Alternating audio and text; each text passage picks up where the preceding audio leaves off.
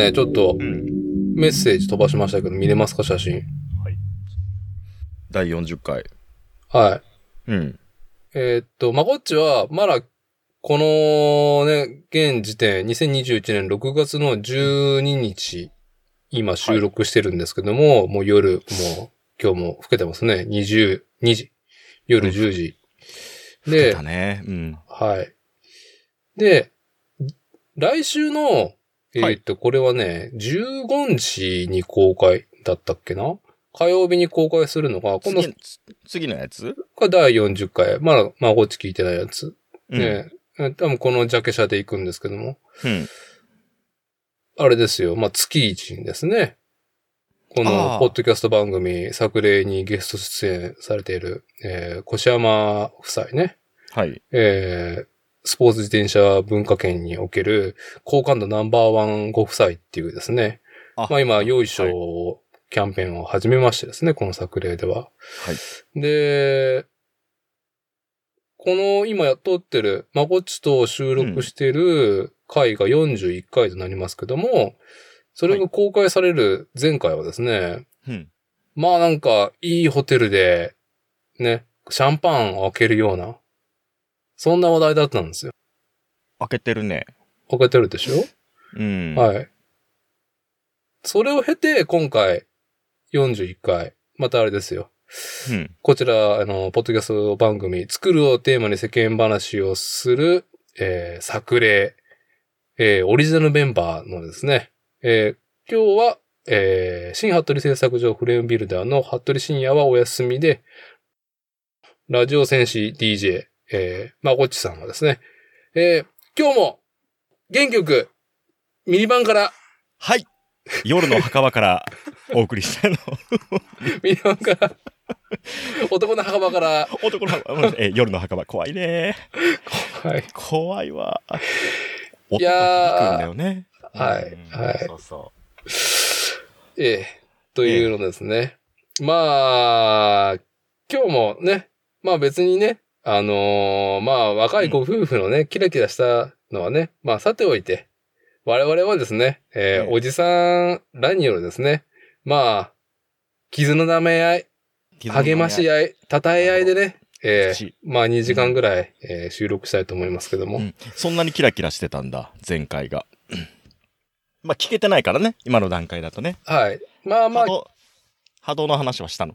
波動の話はしましたよ、もちろん。明日、した安定感。うん。安定感で。は、はい。波紋と波動の話ね。波紋の波動の、はい。うん。ま、あの、間違いなく、えー、小島二人といえば、うん。えー、旦那さんのコッシーが波動、うんうん。宇宙の法則を語り、うんで、奥、様、えー、箱さんがですね、えー、荒木博彦、えー、作のですね、ジョジョの奇妙な暴言、波紋で、ね、始まったストーリーですね。まあ、ブヒブヒ言ってる収録会に、はい、前回だったんですけども、今日は、どういう方向性の世間話でいきましょうね？とりあえず飲んでいい？あ す、いません。今ずっとね、あの、おね、うん、待てっていう状態だからね、これ。あ、まだ飲んでなかったのね。まだ飲んでないよ。あー、ごめんなさい、ごめんなさい。はい。うん。はいじゃあね、3列目のこのドリンクホルダーに。えっと、本当にね、この、ね、音声コンテンツじゃ伝わらないんですけど、今僕がこのビデオ通話で見てる絵は、えー、ステップワゴン、ホンダステップワゴンの、まあ、ワクワクゲートを入ってすぐですね、のところにですね、鎮座してる、えー、まこっちさんがですね、あの、まあ、サードシート目にあるドリンクホルダーから、うん。えー、3巻並べたね、ビールのうち一つを今手に取って、そう、さっき買ってきたコンビニで。はい。まあ一旦お疲れ様でした。お疲れ様でした。はい、どうも。はい、はい、どうも。はい、どうも。うまい。はまこちさんはどうですか、あのーまず世間話として、うんうんまずちょっと一発打っときたいっていう、なんかほとばしるものはあるんでしょうか、今回？ほとばしるものね。なんだろうな。滑舌。滑舌がね、滑舌？あの、ちょっと悪いなとこの前の放送とかも聞いててさ、はい。やっぱちょっと滑舌が悪いなと思ってね。滑舌ね。えいや、まあ、主催のー、私に伊達も、尺は、長を喋ってますけど、滑舌悪いですよ。はい。い誤字脱字。あと、本当にね、えーっと、語弊を招く表現。ああ、はい。モン、モンハンとかね。後半とかね。うんうん。あ、まあ、出てこないや。モンハンって読んでたよ。もね反問。それ、伊達さ反ん、反問ですよってすぐね、シンくんに突っ込まれてたやつ。う、ん。いや、それ突っ込まれてるのを聞いて、うんすぐ僕調べたもんね。あ本当え、何モンハン、ん反問って何つって。はいはいはい、反問。多分僕が言いたいのは、猛将だったような気がするんだけどね。猛暑猛将をモンハンって読んでたような気がする。仏ゴールドの話してる時だよね、それ。だったっけ？う。うんん。ああ、いいですね。この滑り出し、このぼやっとした感じで。いや、ね滑舌ね。とかね。だからなんかこう、口のね、運動とかでなんかいいのあるかなと思ってさ。はい。そうそうそう。パタカラ体操とかね。なんかそういうのを見つけたりしてね。ちょっとやってた。これが始まる前にちょっとやってたりした。ああ、うん今日はね、あのーあれですよ。ちょっとうちの子がね、うん。ああんまり体調が良くなくてね、れ、どっちが、えっ、とね、こうちゃん、下の子がね、あれ先週、先結構ず週、ーっと、ねえ、前回の収録の時でもね、そんな話題になってて。そう、なんかね、あのー流行り病、ああ、そなんだって、R、RS、なんかね、そう。結構ね、あ咳が出て、う。ああ。熱がね、ぐずぐず長く続くみたいなやつで、ああ、は人い。にはね、あんまり言っちゃダメよって感じで、まあね、あのーこのコロナ禍にね、おける時勢的にはね、ちょっと、ちょっとね、そう、うん、センシブな感じになってしまうんで、そうではないとはいえね。そうそう。なるほどね。なんかそんな、そんな、でも上の子はどっか行きたい行きたいで、うん。まあちょっとドライブしようかと思ってさ、まあ昼、車に乗るとね、寝るからさ、はい、ちょっはい。と車でどっか行こうかなと思って、あの、ワイキキビーチ行ってきました。おうワイキキビーチ。ちょっと待って、ワイキビ、うん噛んでたな。え、キラー町の？そうそうそうそう。で、ちょっと、はい。こじんまりして、うん。ええで帰ってきましたけど。なん焚き火はしたんですか？焚き火は？いやー、そこは無理ですね。ああ、そあーそこは、うん。もっとね、いいとこがあるんですよ。う。おや？すげえいいとこがあるから、今度、あの、ご招待します。えーっと、その三河の方にあるところなの？いやいやいや、ハンダです。ハンうん。ダあ、そそう。結構ね、う。うん。まあ結構木もあるから、ハンモックも釣れるし、へえ、うん。いいね。まあ、ちょ、うん。ちょっと、あのー我が家のね、倉庫内で、まあ、なんちゅうんか、キャンプとこれは行ってはいいのか、いけないのかっていう微妙な線のね、まあ、焚きブレ、プレイだったりとか、肉焼いたりとかっていうのがやってますけども、やっぱりね、こう緑に囲まれてやりてえよなっていうか、まあ、子供に体験させてやりたいよなとは思うんで、でもあの倉庫でね、テントを張ってってやったやつも、あれはあれですごい良かったですもんね。ああ、そうなの楽しいのともね、子供たちは。もう、だって倉庫の中の家の中にテント立ってたらもうね、ま、マトリョーシカだよね。スタックスタックで。ね。もうもう入れ子構造とは、もうまさにこのことかっていうね。ね。でもあれは、あの、やっぱね、拠点がすぐ目の前にあるっていうのはいいよね。うん。冷蔵庫、ね、炊事、全然ね、すぐパッとできてさ。はい。ね、あれはすごいいい。うんそう、でもね、こう、まあ、まあまあ、キャンプとか、なんていうか、まあ人生ね、うんもう野宿みたいなね、時期も私あったんで、はい。うんえー、っと、一時ずっとコットがベッドだったよね。ん？なんかあの、桑名かどっかでさ、はい。ね、あのーああ、あの時ね、あの、プレハブの事務所で、うん。コットっていうんだったっけ？あの、なんか。あ、ベンチみたいなやつよね。うん、あれが僕寝床でしたね。ねはい。屋根ついてればいいだろうみたいなスタイルでね。なんかずーっとパフューム見てたよね。あの時。2000、2000何年 ?8 年ぐらい？いや、9年、9年。間違いなく2009年です。?9 年いや、まあ、なんか、一回、ちょっとこのことは触れてるけども、まあ、最近聞いてる方もいらっしゃると思うんで、あの、まこっちさんとね、まあ、このポッドキャストが、こう、何故始まってるのかっていうことの源流は、やっぱり、あの2009年の、まあ、全然僕ではなくって、まあね、他の施設の事務所で僕が何か寝泊まりしてるっていうね。はい。うんあの、家に帰れず、ずっとそうやって他人の事務所で寝泊まりしてるっていう時期に、お、今夜誰もね、社長いなくなるらしいからちょっとなんか飲もうよみたいな感じで。まあ、こっち誘ってね、ロックスターありましたね。ロックスターいっぱいありましたね。ねレッドブルではなく。うん。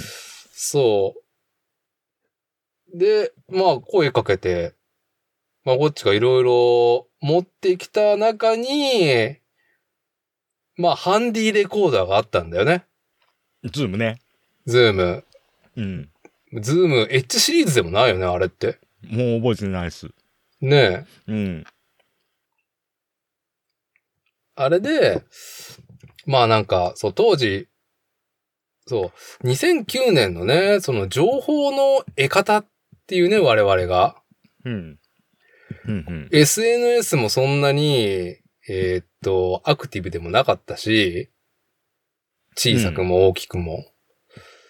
やっぱ、ポッドキャストとか、まあ、TBS のラジオとかは、我々にとっては、なんていうかな、こう、フレッシュ、かつ新しい概念というか、うん、まあね、おじさんのになり始めた我々でも、こんなキャッキャウフフしていいんだっていう世界を見せてくれた、本当に、まあ夢中になったね、文化が、ああって。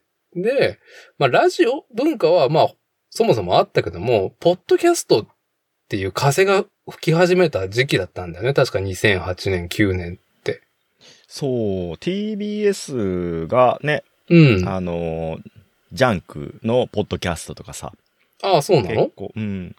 あの時何聞いてたっけな？ストリームとかだっけな？ちょっと忘れちゃったけど。うん。うん。ね聞いてましたね。で、うんまあ我々がね、まあ、あのーん？スピードキングレディオか。うん。ね。スピキン。うん。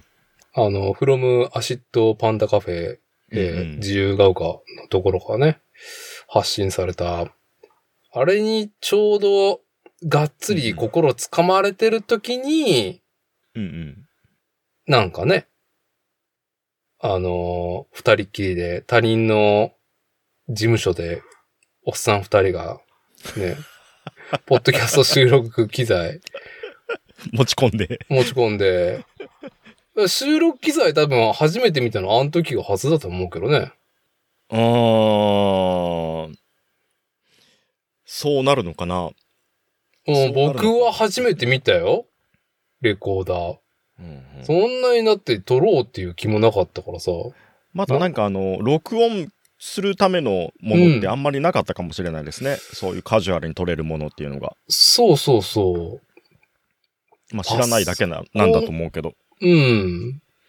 知識もなかったしね。うんうん。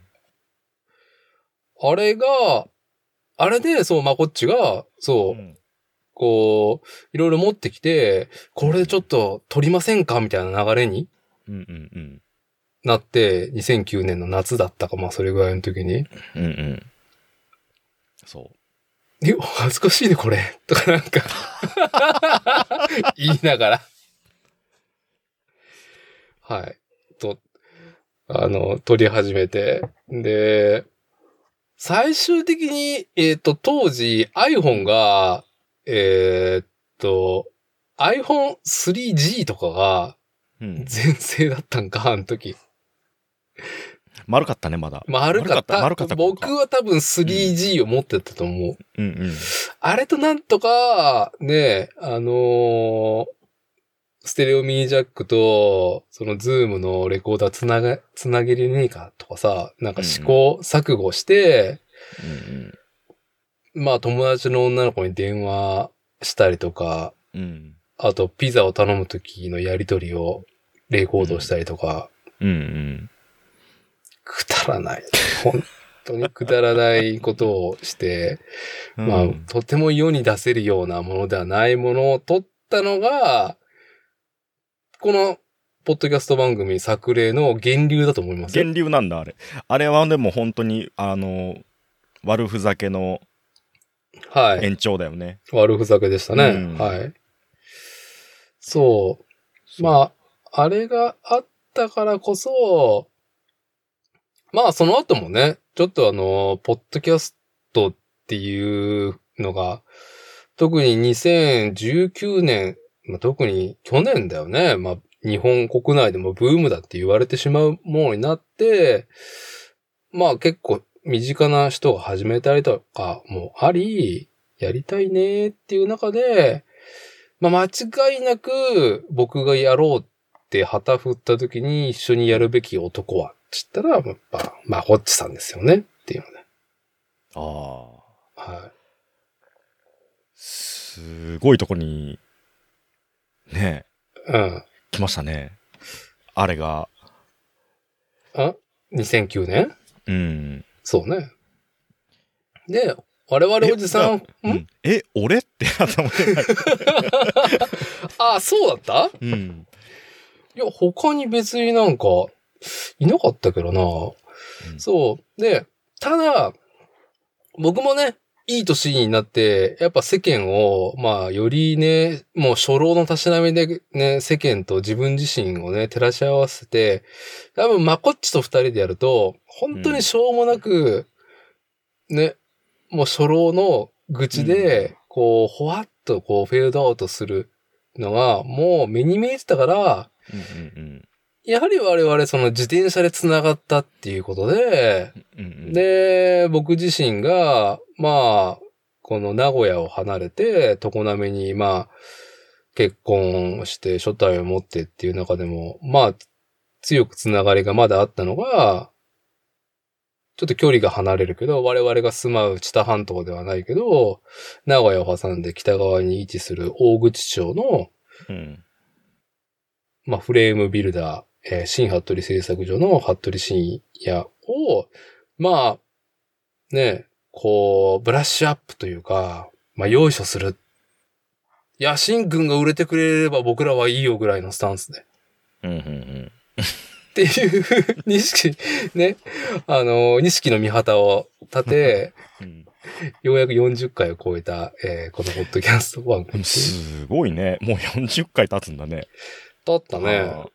だからもうちょっと、うん、でもね、うん、まだ40回とも思うし、もう40回かって感じ。うーん。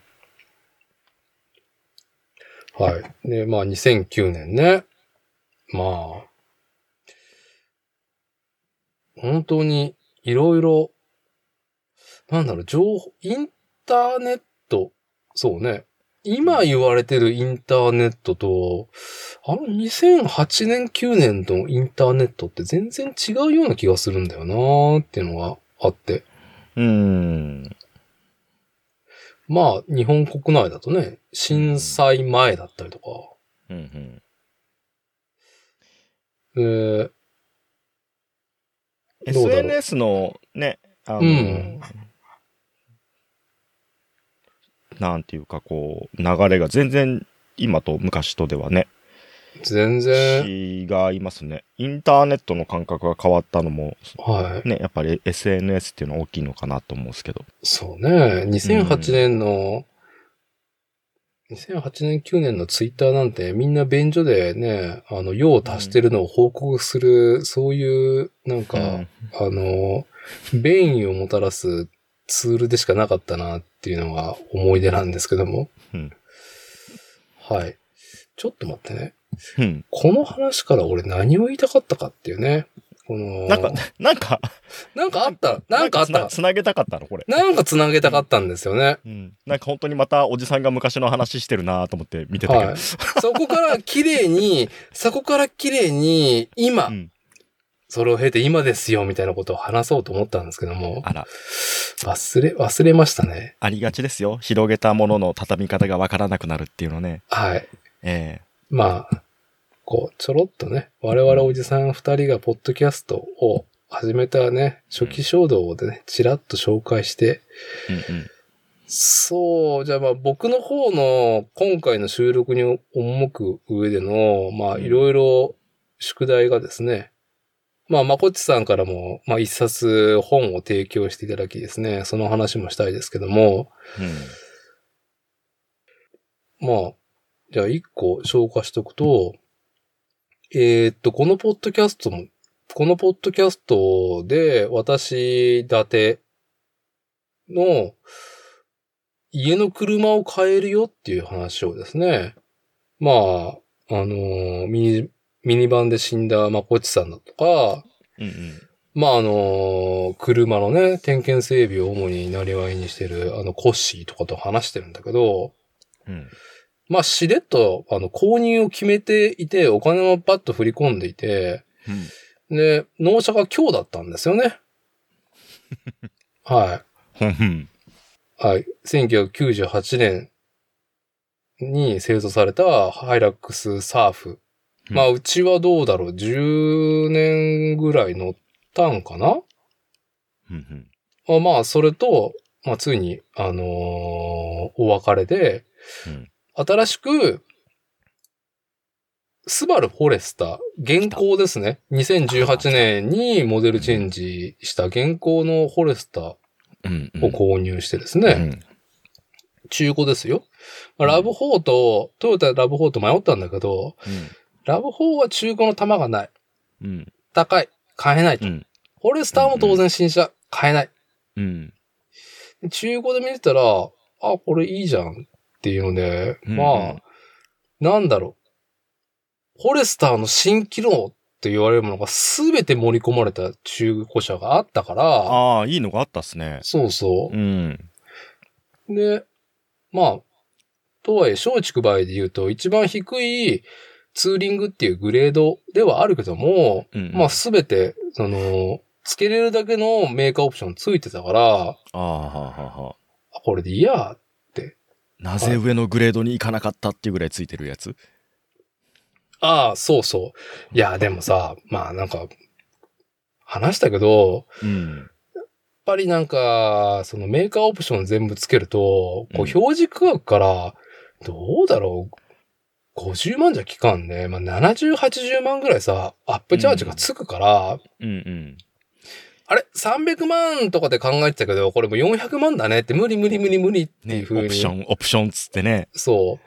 それが全部ついてて、全然、どうだろう。あのーまあ、200万、150万から200万で考えてたから、あのー予算を、まあ、ちょうどそれに収まるぐらいで変えて、ああ、でもね、何年落ちのやつなんですか、それ？2年落ち。あら、ま2年落ちなんてね。あ。ね。もうだから、今までさ、1998年に作られた車、ハイラックスサーフ乗ってて、うんうん。もうそっから20年後の車にね、大、大進化だよね。はい。で僕も車業界にね、勤めていて、で、まあ、それなりにその当時の最新のもの、スペックとかは、まあ、手に取ったりとか運転したりとかする機会があった方だけど、その後もまあ、新車を一台僕はマツダのアテンザを変えたりとかしてる時期があったから、離れうん。たりとかする前は。うん、まあトレンドは知ってたけど、知ってたっていうか、体感してたけど、やっぱりね、やっぱ、あのーまこっちとそうやってね、ポッドキャスト撮ったりとか、もう今日はどこで寝ようかな、みたいな、そんなね、暮らしを、うんノマドですよ、ノマド。ノマドな、ノマドな暮らしをしてい本た、当だね。はい。あのー時期はとてもじゃないけど、まあ、でも思い返せば、まあ、いい提案でいただいた中古のね、スバルサンバを乗ってたんですけども、その当時は。うん経て、最新ね、スペックのもの乗ってね、うん。うん。まあ、いろいろ次元が違うんで、まあ、詳しいことは、まあ、あの、車業界のね、小山さんとこのポッドキャストでまたお話ししようと思うんですけども、えーっと、マホッチと話したいことは、えスバルフォレスター。まあ今スバル一番売りにしてるのが、アイサイトと呼ばれる自動運転機能ね。えうんうん。まあ今日実際にね、僕は試乗してなかったんで、どこでもし、あのーフォレスターを。うんうんうん。自動運転やってみたんですよ。うんうん。どうでした？びっくり。びっくりした。まあ、アシストですよ。まあ、アシストだけど、うんやはり、アクセルコントロールは、まあ、その、僕が現場にいた当時、90年代から高級車には、クルーズコントロールして、アクセルペダルから足を離せるっていうね、うんうんうん。あのードライバーを補助する機能もありましたと。えそれに加えて、まあ、ブレーキ、自動にブレーキがかかると。え。うんうん。あと、ハンドル？うん。クイクイっとね。クイクイクイクイって。ブルブルブルって？そう、ハンドルが白線を読み取って、コントロールしてくれるんだよね。うんうん。もう、ちょっとさ、知ってはいるけど、限界まで一応試してみたんですよ。本当か、これって。どこまでだっていうね。えええ本当でした。やっぱり、なんとなく手を離すと、え。うん。あくまでもアシストだから、ちゃんとね、ハンドル握ってください。握ってくださいって。もっと強いアシスト機能は、スバルは、えっ、と、アイサイト今バージョン3の車に僕は乗ったんですけども、ええええー乗り始めるんですけども、アイサイト X っていうのが、まあえ。、うん。今新しい、まあ、さらに自動化ができ、自動機能があるんだけども、うんうん。十分自動なのね。十分自動。うん。もう、俺よりもアクセルワークとブレーキコントロールがもうスムース。ブレーキはそんなにスムースなんだ。めちゃくちゃスムーズ。ああ、いいですね。全然、知多半島の、それこそ今日、あれですよ。えーっと、まこっちさんがこのポッドキャスト前半でね、うんうんあの、おちんちんがムズムズしたというフグ先。あ、ねはい。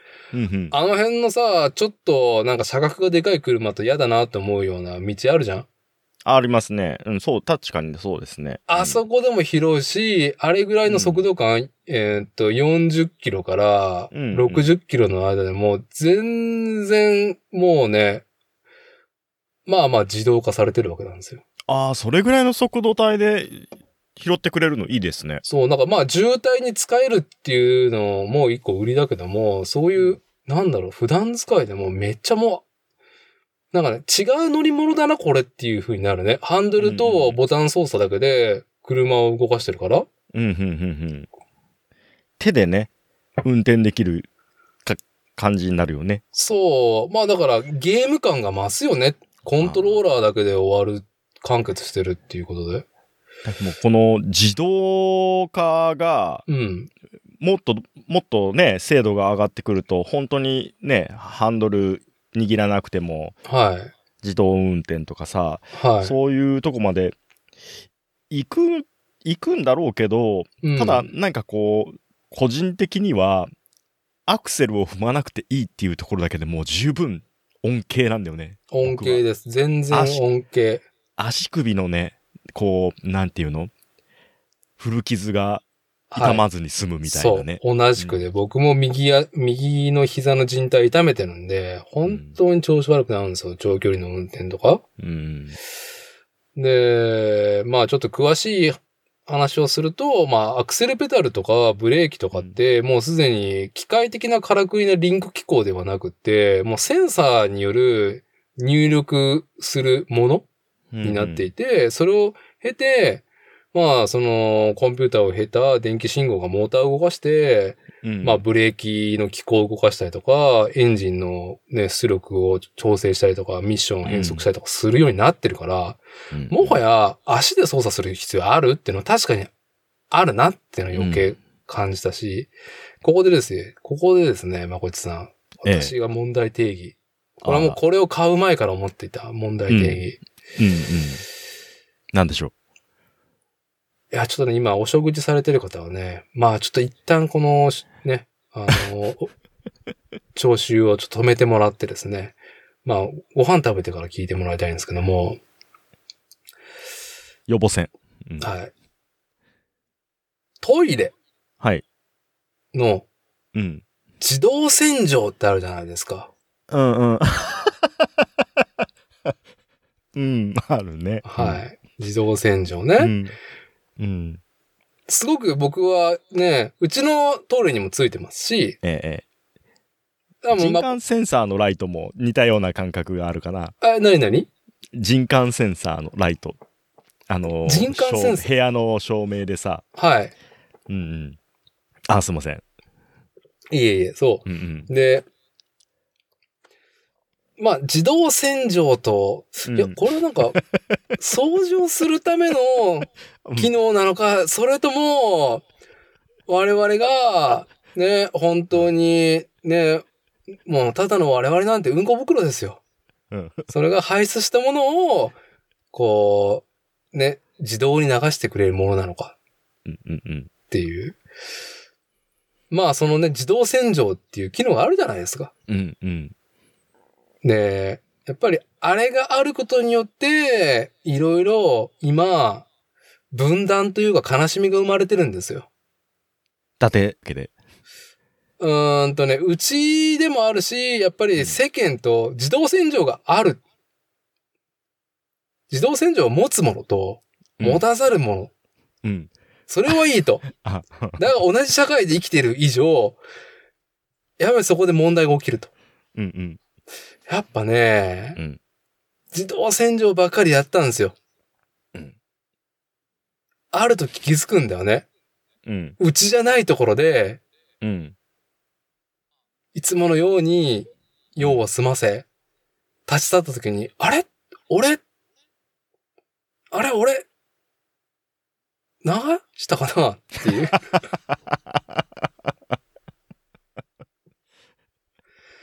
はい。それ8、うん。は8割、8割ぐらいの確率で、はい。おそらく失念してる。出演してる。うん。はい。ね。あのー本当にね、やっぱ、あるうんあるでしょ？うん。これ、勝手したる人間とか、まあ、格好をつけないといけないね、あのーフィールドだったら、多分集中力あると思うんですよ。うん。ホームセンターとかね、コンビニは、のね、お手洗いは危ないですよ。危ない。危ない。危ない。で、あのー我が家は、うん。そういう悲劇を、ね、そういう悲しみを世に広げてはいけないと。うんうん。我々もあったじゃないか。うん。こう、便器の蓋をパカッと開けたら、おいって。まだ俺がないか。そう。あの悲劇がね、うん。あのーやっぱり、それを悲劇を起こす側にうん。なった、ならないだろうっていうので、うん。うちでは自動洗浄禁止になったんですよ。禁止になった。はい。ちょうどその過渡期にじゃあ、僕ら来訪してるね。ああ、もうね、先に言っとくけど、来訪者があるときは事故が起きるといかんから、うん自動洗浄押しとくから。押しとく。押しとく。もう、もうき、いやサポートしてくれと。サポートしてくれと忘。れるから。忘れるから。最初さ、うんそう。なんかあの、それ、ね、前ダーティンとこ行った時に、はい。あの、その話をちらっと聞いたじゃないですか。はい、はい、はい。で、そういうことが起こらないために、うん。自動洗浄にしてるうん。って聞いて、なるほどと思ったんですよ。ただ、その自動洗浄をが標準装備じゃないうちに育ってる人っていうのは、はい。あのね、自動洗浄で流れるタイミングがこっちのフィーリングと合わないんですよ。多分僕個人的な問題だと思うんだけど、うん。うん。まあ、用を足します。はい。ね。で、処理をします。で、カラカラカラって、うん。これ、おって思った時に、シュワーってフラッシュが始まると、はい。待ってこれも連れてってここの、この手に持ってるやつも連れてってっつって、また、はって投げると、私、投げると私まだここにいますって。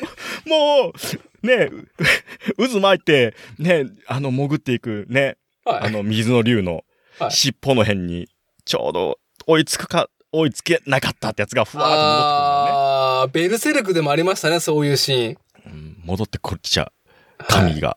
はい。で、それをもう一回流そうと思うと、はい。何が必要かっていうと、そうですよ。ん？リロードが必要なんですよ。そうですね。はい。ええタンクからですからね。そう、だから、うんまあ、そういう悲しみを経て、もう、あの、リロードスタイルの、うん。えーっと、トイレっていうのが、うん。なくなってはいないけど、うん。まあ、新しい提案で、うちはもう水道直だから、うん。うん。ああ、もう流し放題だね。リロードし、ね、要は、その、なんだ、手を洗うところを、の、こうんう、注ぎ、注いだ水を溜めて、うん。それを、まあ、あの、便器のね、こう、うん大物を流すための、でも、流すために使うっていうのではなく、もう、ん水道繋がってるんで、いつでも打てますよっていう、ああ。はい、だって、機能ができたと思いますけども。ああ水道直だと、水流も強いよね。強いね。全ね然全然。うんあの、リロード式入れずに2発目打ったらなんか、力不足 で申し訳ないっていう。そうそう。もうなんか気がせってね、まだ満タンになってないのに、はい。2回、二回目打っちゃったからさ、流しきれずにまたふわーっと戻ってくるときね、はい。ペーパーがね。そうう。ん、で、まあ、一番の僕は問題定義したいところは、うんうん。やはりね、あのー要は、自動化になれると、そうやってうん。自分の罪をですね、うん。あの自分の、まあ、綺麗事ではないものをですね、うん。えー社会に放ったまま、放置したまま、うん。こう、自動洗浄がないところでは去っていってしまうっていう行為うん。緊張感がなくなる。自動化に慣れたがゆえにね。で、しかも今、自動化されているトイレと、自動化されてないトイレが、ね、うん。こう、社会に同居してると。うんうんこの状態で、自動洗浄のトイレを持ってるものと、うん。うん。持たざるものの、この分断、うん。いや、だって自動洗浄のうん。トイレを持ってる人しかその罪は犯さないわけじゃん。そう。そうなんですよ。はうん。い。で、あと、堕落する人は、自動化するによって、そう。堕落っていうとね、ちょっと違う語弊があると思うんだけど、はいそれ似た、ちょっとに似てる話で、あのーなんかこう、一個トラブルが起きました。まあ、事故だったりとかね。うんうんうん。で、必ず、じゃあその、なんでそれが起きたのかっていう要因を探っていくわけですよ。はい。よくある、なぜなぜだったりとかさ。はい。ね。で、その原因に対して対策をすれば、もうその事故は防げるでしょうと。で、結構、その、できた対策っていうのがさ、うん。まあ、なんかこう、しょうもないルール作ったなみたいなやつとかさ、うん。そういうことって、まあ、よくあるんですけど、はい。そういうルールができた、できるたびに、ああ、また人のセンスが一個それで死ぬわって思うんですよ。ああ、センスが死ぬ。いや、的確な言葉ですね。はい。うん、だから、もうそこにこれがあるから倒すんでしょ？ぶつかるんでしょ？じゃあそれなくせばいいじゃないっはい。てなると、それ、そこにあるから危ないよっていうのを見る力がなくなる。まあ、その、ルールに委ねてしまうってことだよね。うん、そういう環境で何もなく過ごしてきた人は、うん。結構ね、あの、盛り上がってる会場に連れてくと、大抵事故るんですよ。なるほど。そう。だからその、自動運転もさ、はい。その自動の今その、ね、戦場の話と似てるところに行くんですかね。いや、だから、その、もう乗る前から感じたのは、どんなに、その、自動運転の能力が今過渡期とはいえ、高かろうが評判がすごくいいだろうが、問題は、うん。この自動運転、あ自動アシストの機能がついてる車に乗ってる時ではなくって、仕事とかで他の車乗る時、うんうんうん。あ、ほんとね、プロボックスとか怖いよ。危ないよね。危ないよ。ノーアシストだから。それが、すげえ怖えなって。はいうんまあ、そういうね、あのー警鐘を鳴らしてみました。っうん。ていうか、まあ、一、ね、こう、初老6年生になって、もう一番信用ならないのはもう自分だから、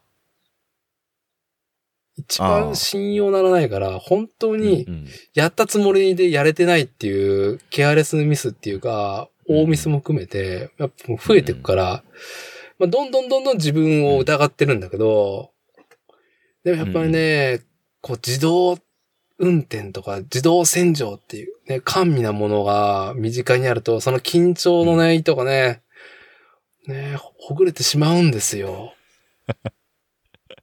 自動って怖えなっていう、はい。うん。そんだけの話です。まあ、便利なんですけどね。便利なんですけどね。うん。便利。じゃあちょっと、えー、話題をですね。うん。うーん。まあちょっと便所の話したから、まあちょっと華やかの方に一個話題移っていいですか？もちろんです。えっと、1ヶ月ぐらい前なんですけど、うん。大村さん、まこっちとリアル対面収録をした後に、まこっちのうちに、まあ、うん我が家の家族と、お宅の家族、ね、まあ、酔っ払った我々を、あ、あ、まあ、うちの妻に、えー、で、まこっちの家まで送ってもらったついでに子供たちも遊んでもらって、まあ、夜会食するっていうのやったじゃないですか。やったやった。あの時に、はい。リアルで、うんリアルでっていう前提もなかったな。うんどんな今女優とかアイドルがお前たちの心に引っかかってるんだっていう話したの覚えてる？うんうん、してたね。うん、してたね。うんうん。あの時まこっちな、誰って答えてたっけ？俺誰って答えたっけ？俺なんか特に答えてなかったような気がするけどな。なんか言ってたっけ僕？最終的にうんお宅の奥様が、うんまあ、やっぱ韓国のそうそう、すごいなんか、ど、どやーって。俳優がいかにいいかっていう話になったっていう。うんで、まあ、めビデオスターっていうか、まあそういう話だったよね、確か。うん。面食いだからね、あの人。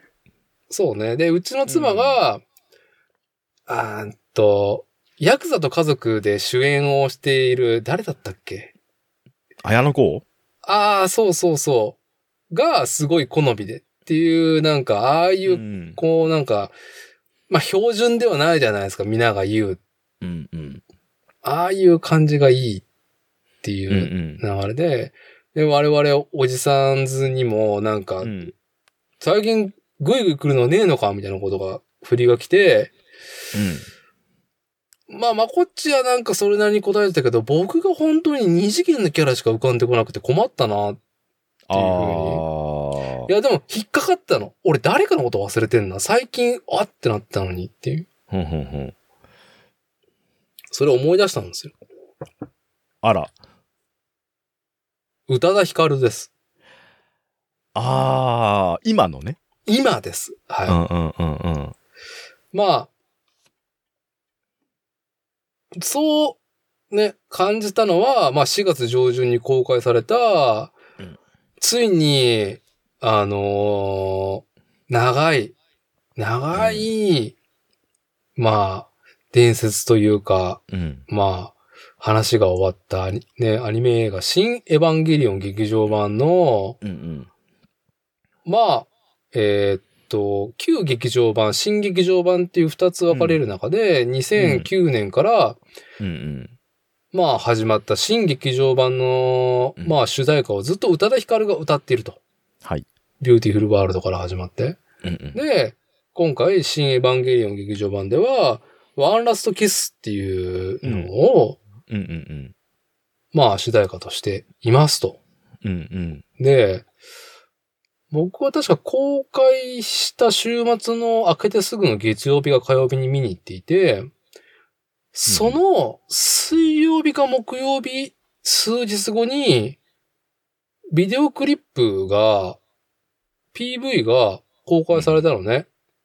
うん YouTube で？YouTube で。うん。で、それの監督がそのビデオクリップのね、うん。庵野秀明なんですよ。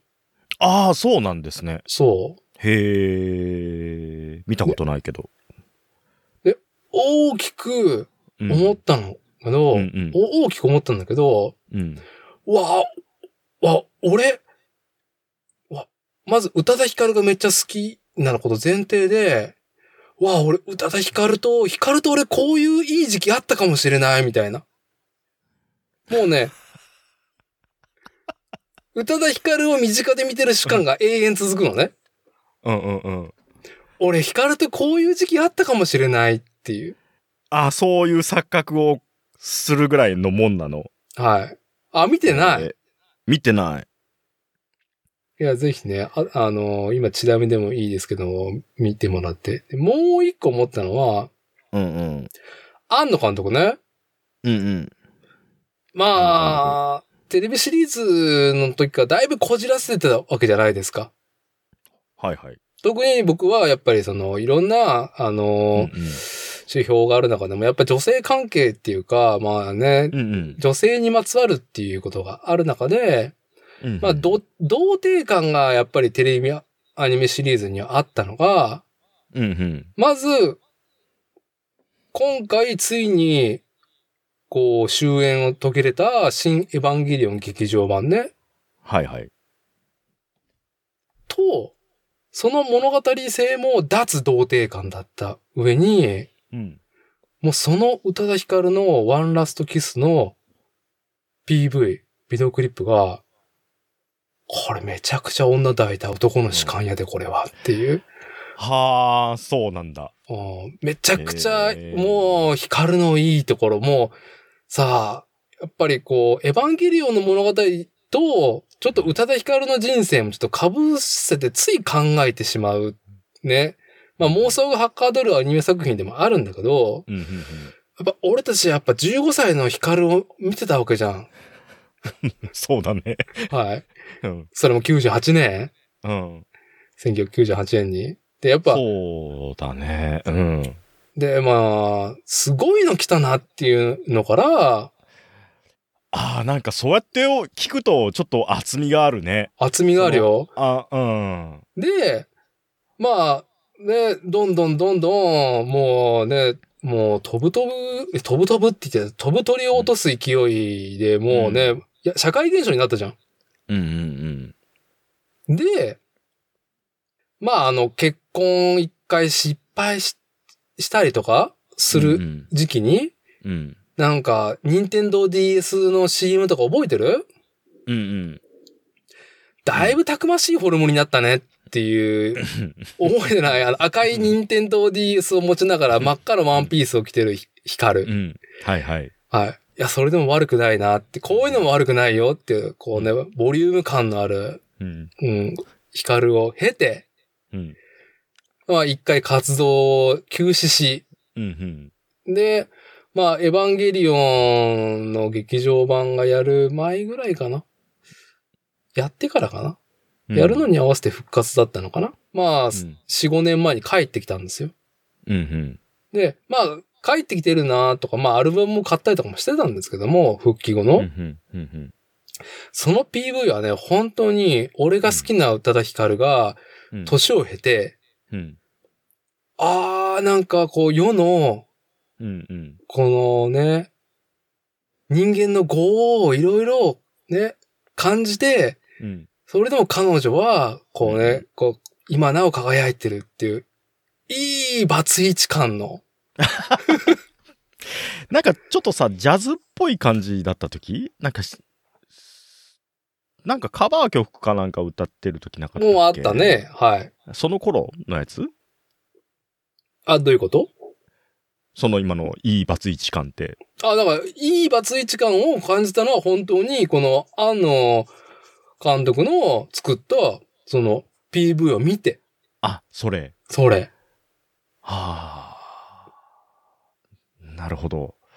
いやまあ、これなんかやっぱ、あの、庵野監督の手腕すげえなと思ったのは、うん。えーっと、今、イギリス在住の宇多田ヒカルに、うん。まあ、コロナ禍もあって、うんうんまあ自分も行けないし、うん。うん。そういうのね、あの、チーム組んで撮影とかできない状態でやれることを考えた上で、うん。メールだけで指示はしたんだって。まあ電話もしたのかもしれないけど、うん。こういうカットが欲しいです。ここに行って欲しいですとか。うんうん。で、こういう服着て欲しいとか、こういう素振りとかして欲しいって中に、えっと、今5歳になる息子かな？はいはい。に、まあなんだろう、こう、布団でゴロゴロしてるとこのショットとか、撮らして。撮らして、歌いながらキッチンにとかを撮らしたりとか。あはいろいろ、もうなんかこの自然体と、うん。何かその、それでもやっぱ歌姫感があるようなショットとか、まあ画像を荒らしてるのもあったりとか、それを、もう、もうずーっと、うんうん。ああ、俺たちが好きだった宇多田ヒカルが今このね38を迎えて、いい女になったなってショットばっかりが永遠続く、なるほど。はい、このワンラストキスのね。これぜひ今夜この収録終わったら、えー一人で布団の中に潜って、それね、でも、あの、新エヴァンゲリオンも見てからの方がいいな。いや、ど全う部、だろう全部乗っかってるじゃん、その感じ。今、もううっとりしてるじゃん、おじさん。いやいや、いやもう本当に、なんだろう、体験としてね、体験としてね、うん。やっぱアニメも好きだったりとか、うんまあ、宇多田ヒカルと、まあ、共にあった、その、まあ、うんうん。なんだろう、こう、社会人生活というか、社会に出てからっていうのもあったりとか、はい。まあ、ね、宇多田ヒカル見てきたっうんうん。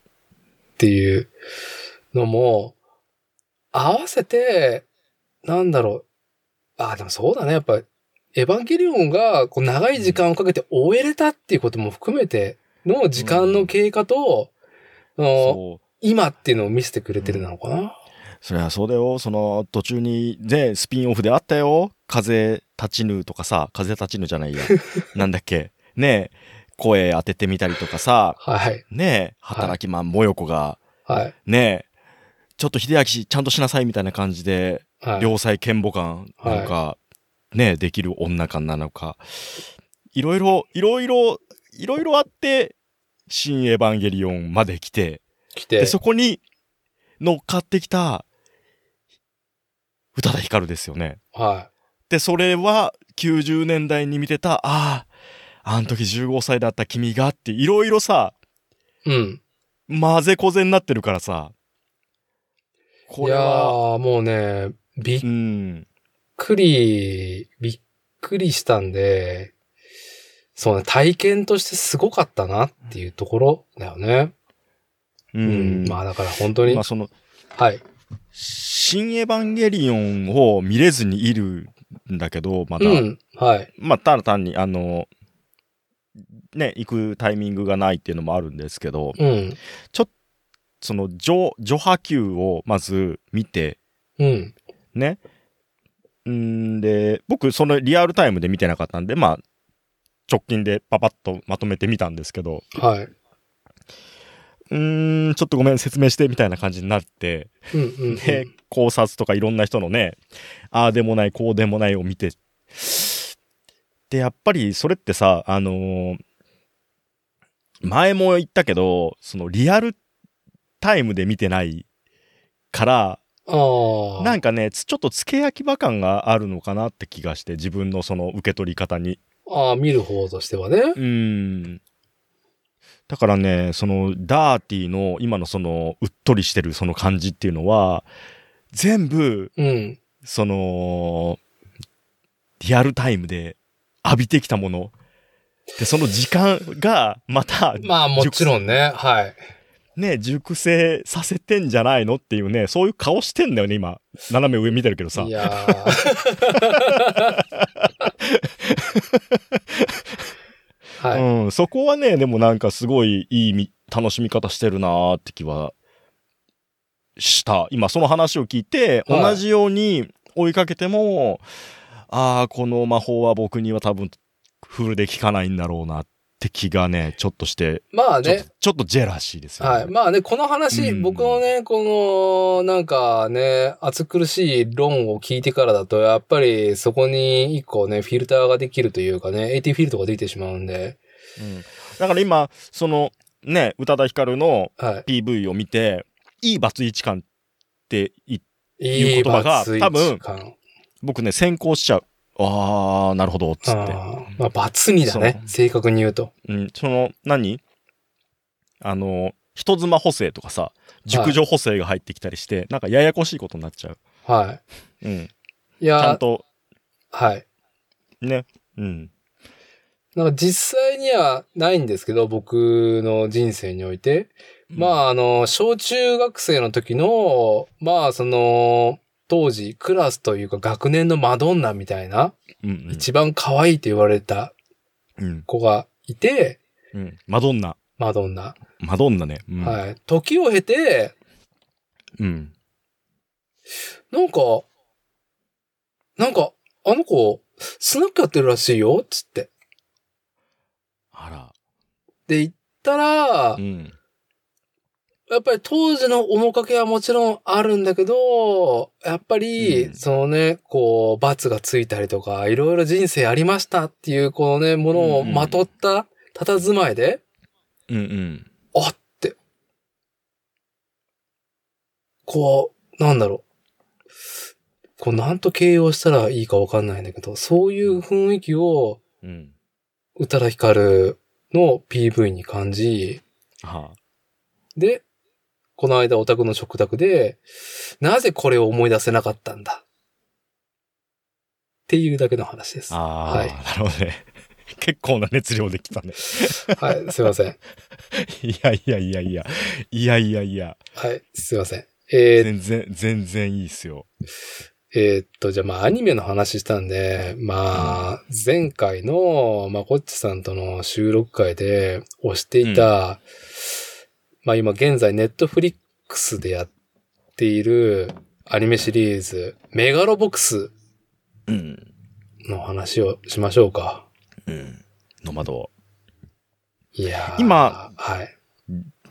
ラウンド10 10の？で、すね。10。10、10ですね。はい。うん。えっ、と、現在、改めて、えーこの収録している日付を言うと、6月の12日なんで、えーっと、ラウンド11がもしかしてやるのかな？多分全13話。えーっと、話を戻すと、えーメガロボックスというタイトルのシリーズが、あ、いつだったっけ ?3 年前ぐらいにあったのかな？うんうんそれもネットフリックスオリジナルで、まあ2、3年前に、まあ、えっ、と、明日のジョーの原作者、えー千葉哲也氏が連載し始めたのが50周年かなんかの記念で、まあそれをオマージュした作品を作ろうっていう中で、結構、まあリブートっていうか舞台を昭和感から近未来。で、それでもちょっとね、あの、ドヤ街みたいな雰囲気も出るような、その下等としてね、うんうーんと、活躍する地下ボクサー、ジョーが、まあ、メガロボックスと言われる、まあ自分のね、その、筋力をアシストしてくれる、メカを身につけて、えー戦う究極の格闘技と言われるメガロボックス。で、まあ、こう、なしていく。うん。こう、ゲトからてっぺんを目指すって物語がメガロボックスありましたと。うんうん。で、その続編が、その続編がすげえいいから、とりあえずメガロボックスながらで見て、ノマドとサブタイトルがついてる。いや、むしろメガロボックス2がサブタイトルになってるような、現在、ネットフリックスでやってるアニメシリーズ、うん。ノマド、メガロボックス2、うん。ぜひ、まこっち見てよ。うん。うん。いやー見、た。まずありがとうございますっていうので、見ました。ね。僕は見てるときに、これ大丈夫俺のための物語だけど大丈夫って。私のようなおじさんのための物語だけど大丈夫って思うぐらいだったんだけど、まあね、あのー初老1年生のまこっちさんにも刺さるものがいっぱいあると。うん。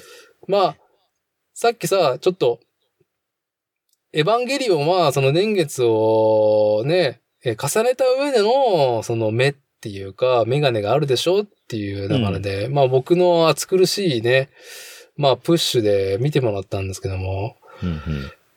まず、あのーまあリスナーの方がまだメガロボックス見てないってことで、まずメガロボックスはやっぱり言った通り流しで見たんだよね。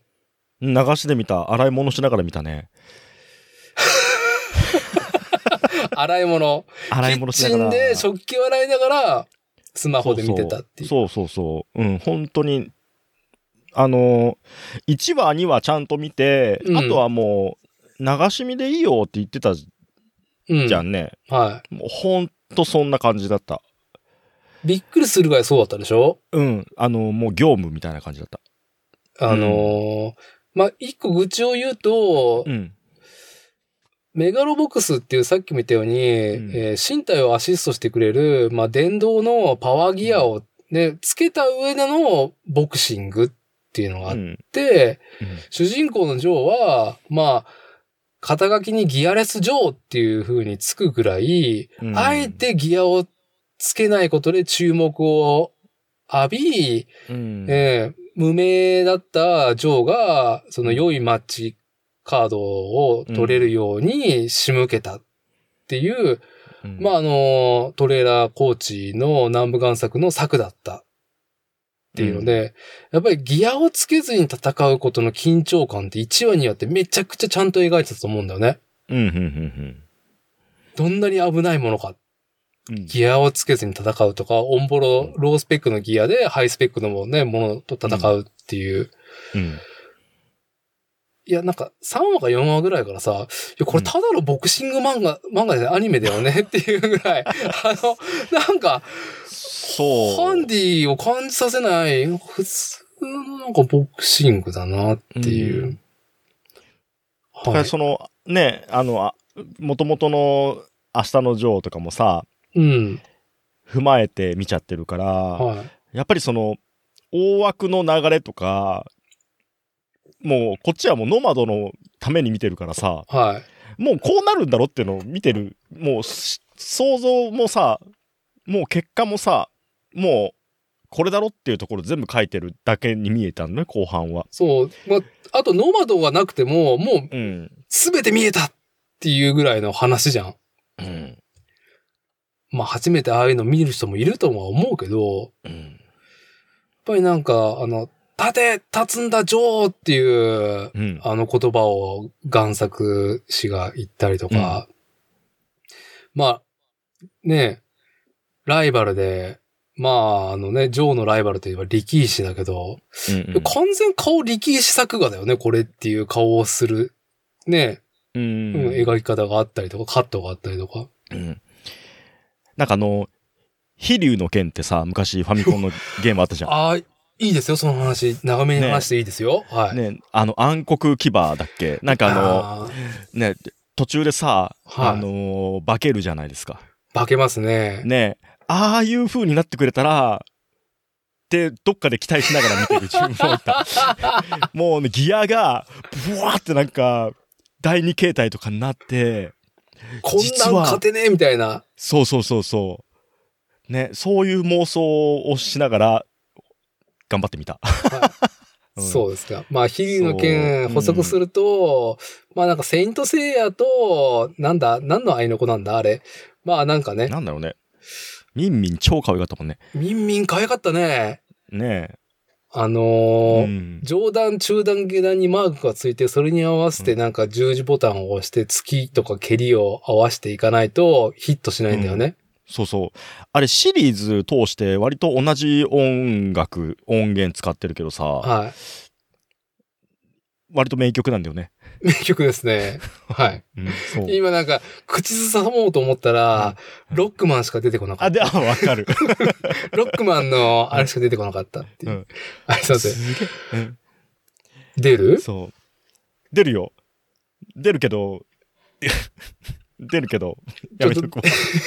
自意識が、自意識が邪魔して。おじおじさん目の前にして照れちゃってるからさ、やめあはい、すいません、すいません。そう。うんえーっと、話をですね、あの、メガロボックスを見切ってなんとか。で、うん2始まってどうですか、ノマド。あれはね、あのーマバヌア感が最初にあったね。あのーってその、はい。まずその、何？えっ、と、移民館。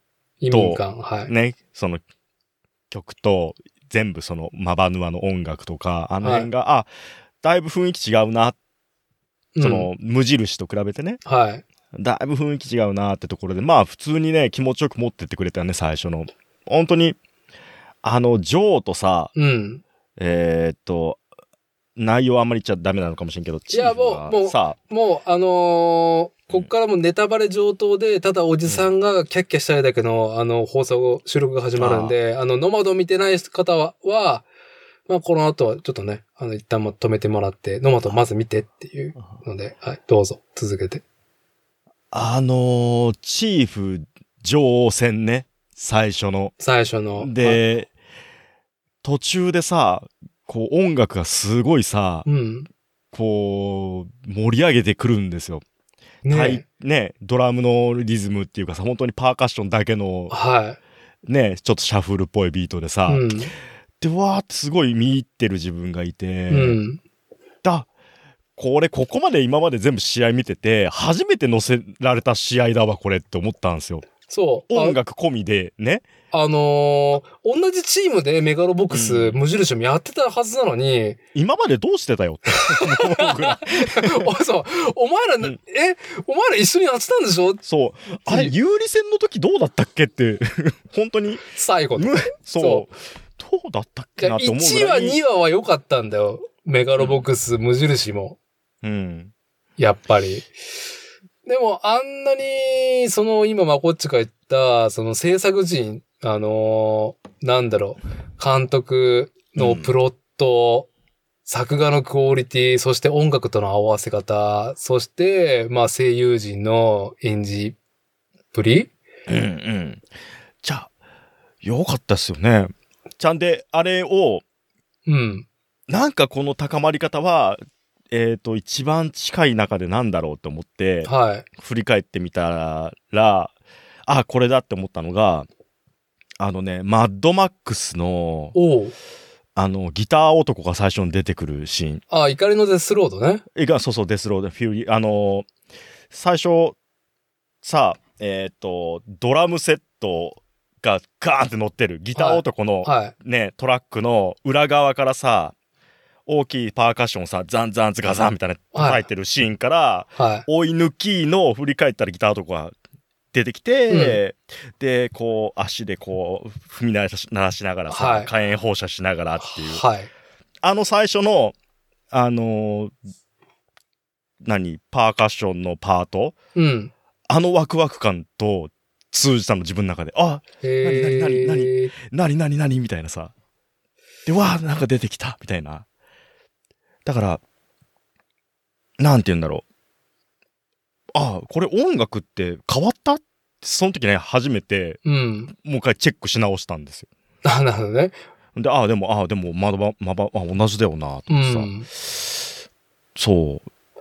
だから、ね、普通に、かっこいい音楽いっぱい作る人だからさ。うん、うん。あんまり僕は、その、マバヌマさんっていうのは、このジョーを見て、そういう、な、やっぱりその、なんだろう、えーっと、ドヤ街を無印で、ね、昭和のドヤ街の代わりに、今の言葉で言うとゲットーになり、ゲットーうんとね、言えば、ヒップホップカルチャーがあり、で、そこに、まあ、あの、そういう音楽性、まあ、グラフィティとかも、あの、タグだったりとかも含めてさ、まあ、キーになってるじゃん、ビジュアルも。うんうん。で、音楽もそういう、あ、ルーツの人なんだなっていうのは、まあ僕はプロフィール見て知ったぐらいだけど、まあこっちは知ってたんだ、マバヌアさんは。うん。知ってはいた。ああ。けど、その音楽監修で入ってるってのは初めて、他にもやってるのかな？わかんないけど。うん。そう、そう。で、あ、前作の時は別に何も意識しなかったな。何々、もうなんか、なんか、しゃーなしラップが始まってねえか、これっていうのがさ、無印で、なんかすごいノイズだったんだけどさ、僕の中では。うんうん。無印の、あのーなんだろう、えっ、とね、オープニングとエンディングの曲がね、あんまり僕、ピンときてなくて、はい。なんかこう、曲勝ちして、してんなっていう、曲が勝っちゃってるなって気がし,、うん。うん。うん、ししちゃって。で、どっちかっていうとノマドは、もうちゃんと最初にさ、チーフが歌ってくれてるからさ、そうね。そう。だからチーフが歌ってくれてるから、エンディングで毎回、それが効いてくるんですよ、じわじわ。いやー、あの脚本ね。うん脚本もすげえよね。あのお話作りも含めてだけど。なんかこう、なんだろう。単純、うん、単純であるし、なんか、すごいね、難しい話を見せられてるわけじゃないんだけど、うん。素直に、あちゃんと気持ちいいとこを辿ってくれてるっていう感じかな。はうん、で、ちゃんと見せてくれてるなっていう。い。いやー、うんそう、まず、今話に出たチーフっていう、まあ前半を引っ張ってくるおじさんがいるんですよね。うんうんあのチーフ感、いやまあ、さ、騎士感はもちろんあるけど、うん。うん。多分あの、作画の演技と声優さんは僕知らないけど、多分舞台俳優らしいんだけど、あの声優さんの演技両方合わさって、うんうん。なんかもう、あ、チーフ好きっすっていうか、チーフさんっていう、ついつい我々が、我々がなんかこうね、こう、全裸で心霊を寄せてしまうような、うん。信頼感ね。あれねう、ん。もう、もう、こいつは建物じゃないなっていうのが最初からね、思っていたら予想通りだったけども、ただ建物ではないっていうのは、そのメガロボックス、その格闘技、ボクシングの力とかではなくって、うん人間性だった。っていうことを途中で気づくっていううん。うん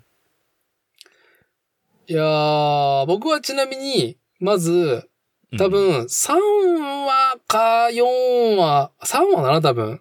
チーフが、まあ、あの、近未来の日本だよね。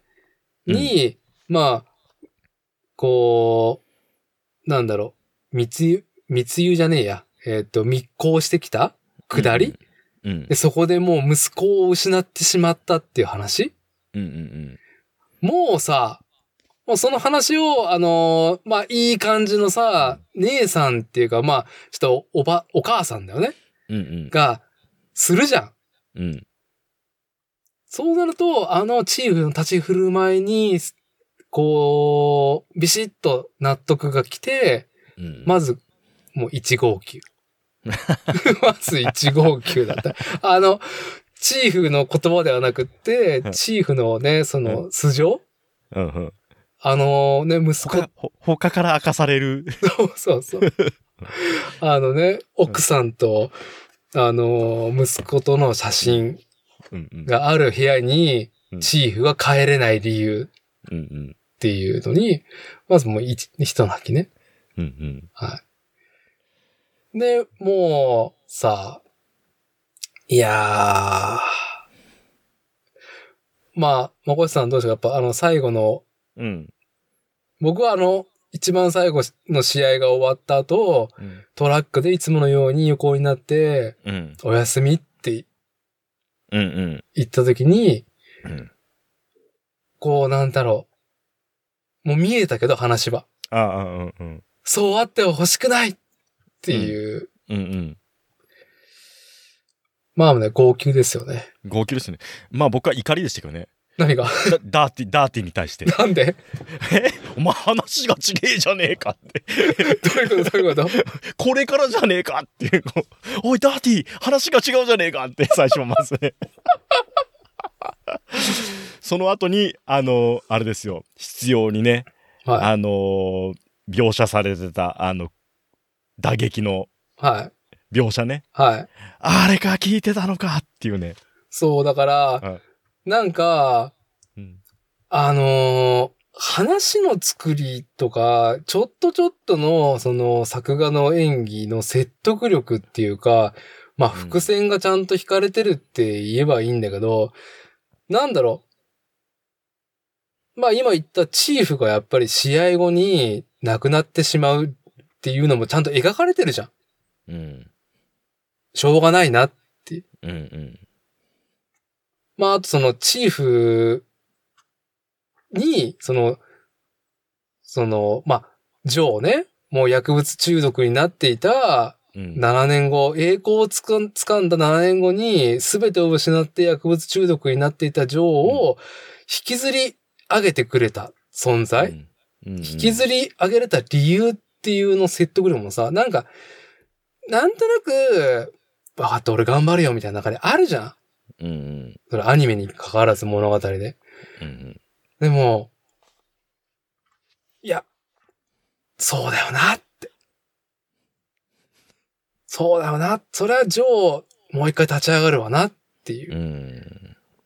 で、で、後編が始まって、でまあなんか、ね、自分が去ってしまったところに、なんだろう、場所、居場所はないけど、またそこに向き合っていこうっていう行動、うん。原理がやっぱチーフの、こう、振る舞いだったりとか言葉っていうのが、いちいち説得力あるなっていう。うんうんうんで、後半立ちふさがるのが、もううん、1話の冒頭から出てた、また新しい後半のおじさんね。うん。うんうんうん。マック。マック。マックはちょっと闇が深いね。闇が深いね。闇が深いね。闇が深いけど、深いもう、またね、息子がいるっていうう、ん。うん。もう息子がいる。息子がいる。もう、我々息子がいるおじさん図からしたら、やめてくれよ、本当にもういや、やめてやめてやめて、そういう設定みたいな。弱みって。じゃあ、あのーあれですよ。ちょっと話戻すけどさ、はい。あのー給水ポンプのとこのさ、うん。ねえ、破壊されてさ、はお前のせいだよ、チーフみたいな。い。はい。あの住民間。はい。あれ怒り、怒りです、あれ。怒りですね。うん。まあまあ、あれ。お前ら自分で直せよ、みたいなさ、はい。全部おんぶに抱っこでさ、文句ばっか言いやがって、みたいな。まあ、おじさんばっかだからさ、周り。ほんとイラッとしてさ、もう、じゃあお前、いや、いやいやいや、そう。だから、その描写もだからリアルなんだよ。本当に。ほんとね、ああいうおじさんばっかだよ、周り。で、チーフがさ、ね黙ってさ、はあの、ちょっと道具取ってくるからって言ってさ、い。うん。ね取りに行ってさ、はで、トンテントンテン直すわけですよ。DIY ですよ。い。はい。ね業者頼むとお金ないからっつって。はい。ね自分でトンテントンテン直すんですよ。はで、あくる日？い。うん。そう、なんか手のひら返したようにさ、住民がさ、なあ、俺たちもな、手伝うよみたいなさ、かやろう、お前ら。最初に言えよ。最初に誰が飲むんだよ、この水。誰が使うんだよ。つって。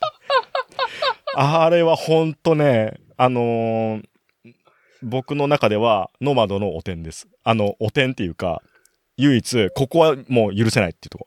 まあ、許せないっていうか、うん。そう、こういうおじさんばっかっていう。じゃあ、人間の心情の描き方がマジリアルなんだよ、ノマドになってから急に。そう、だから短い尺で、ね、うん。あんだけ短い時間でさ、はね、いろいろ散りばめる、ってなると、やっぱ味味付けも濃くね、わかりやすくポンポンって書かないとわかんないからさ、うん。だからね、余計響いちゃってさ、もうさ、誰のために戦ってんのって。ほいでさ、トラックでさ、いねあんな古典ってなってさ、古典だ、はねで、その残してくれたお金で、い。うん。ねここは、あの、買い取れたって言ってさ、はい。あふあの、不評選、あの、不法選挙と言われていたね、移民たちが、うんその場所を、まあ、まっとうに自分たちの土地にね、そのチーフが戦ってきたファイト、マネーで、うん。怒り。ここに誰が住むんだよ。チーフじゃねえのか。いねえのか、チーフは。バカ野郎、お前らが住むのか。お前ら、給水塔直すの手伝わなかったじゃねえか、最初。つって。もうずっともやもやしちゃう。そこが。いけない。怒りはね、長引かしちゃいけないと思うけど。うん。いや、だけど、こればっかりは。ね、ちょっとネタバレしちゃったけど。ど。いやいやいや、いやでも全部、うん全部言ってるから、チーフ死んじゃうとか言ってるからねうん、本当にそう。あれ何も思わなかったんですかあそこ。いやいや、思ったや、もう。でも、あだから、その、チーフが話す節々とか、あのーね、おかみさんが話す言葉の節々に、うん。なんか、ね、説得力あるなと思いながら。あの、マーラ？あ、マーラだ。はい。マーラ。うん。あの人はね、うん。前、あの、あれですよ。その、言ってたコブラ会のさ、はね、ミミゲルのお母さん。い。ね、ね僕見てないんでわかんないんだけど、ね、出てくるよね、ああいう人。そう。あの、過去の、なんだっけ、過去の過ちに、未来は邪魔させないみたいなさ、はい。はい。ね、そういう、スパーンともう強い女性ですよ。そうですね。ねねああいう、あの、マーラ感がね。いやーだからさ、前半、チーフが亡くなってしまうのが5話か ?6 話か、でもそこまでさ、一切美女美少女が出てこないっていう、おじさんとおばさんと老人とガキしかいねえ。あとヤクザ？うんうん。マーラは美女でしょ。まあ美女だね。うんまあでもお母さんじゃお母さんだけど、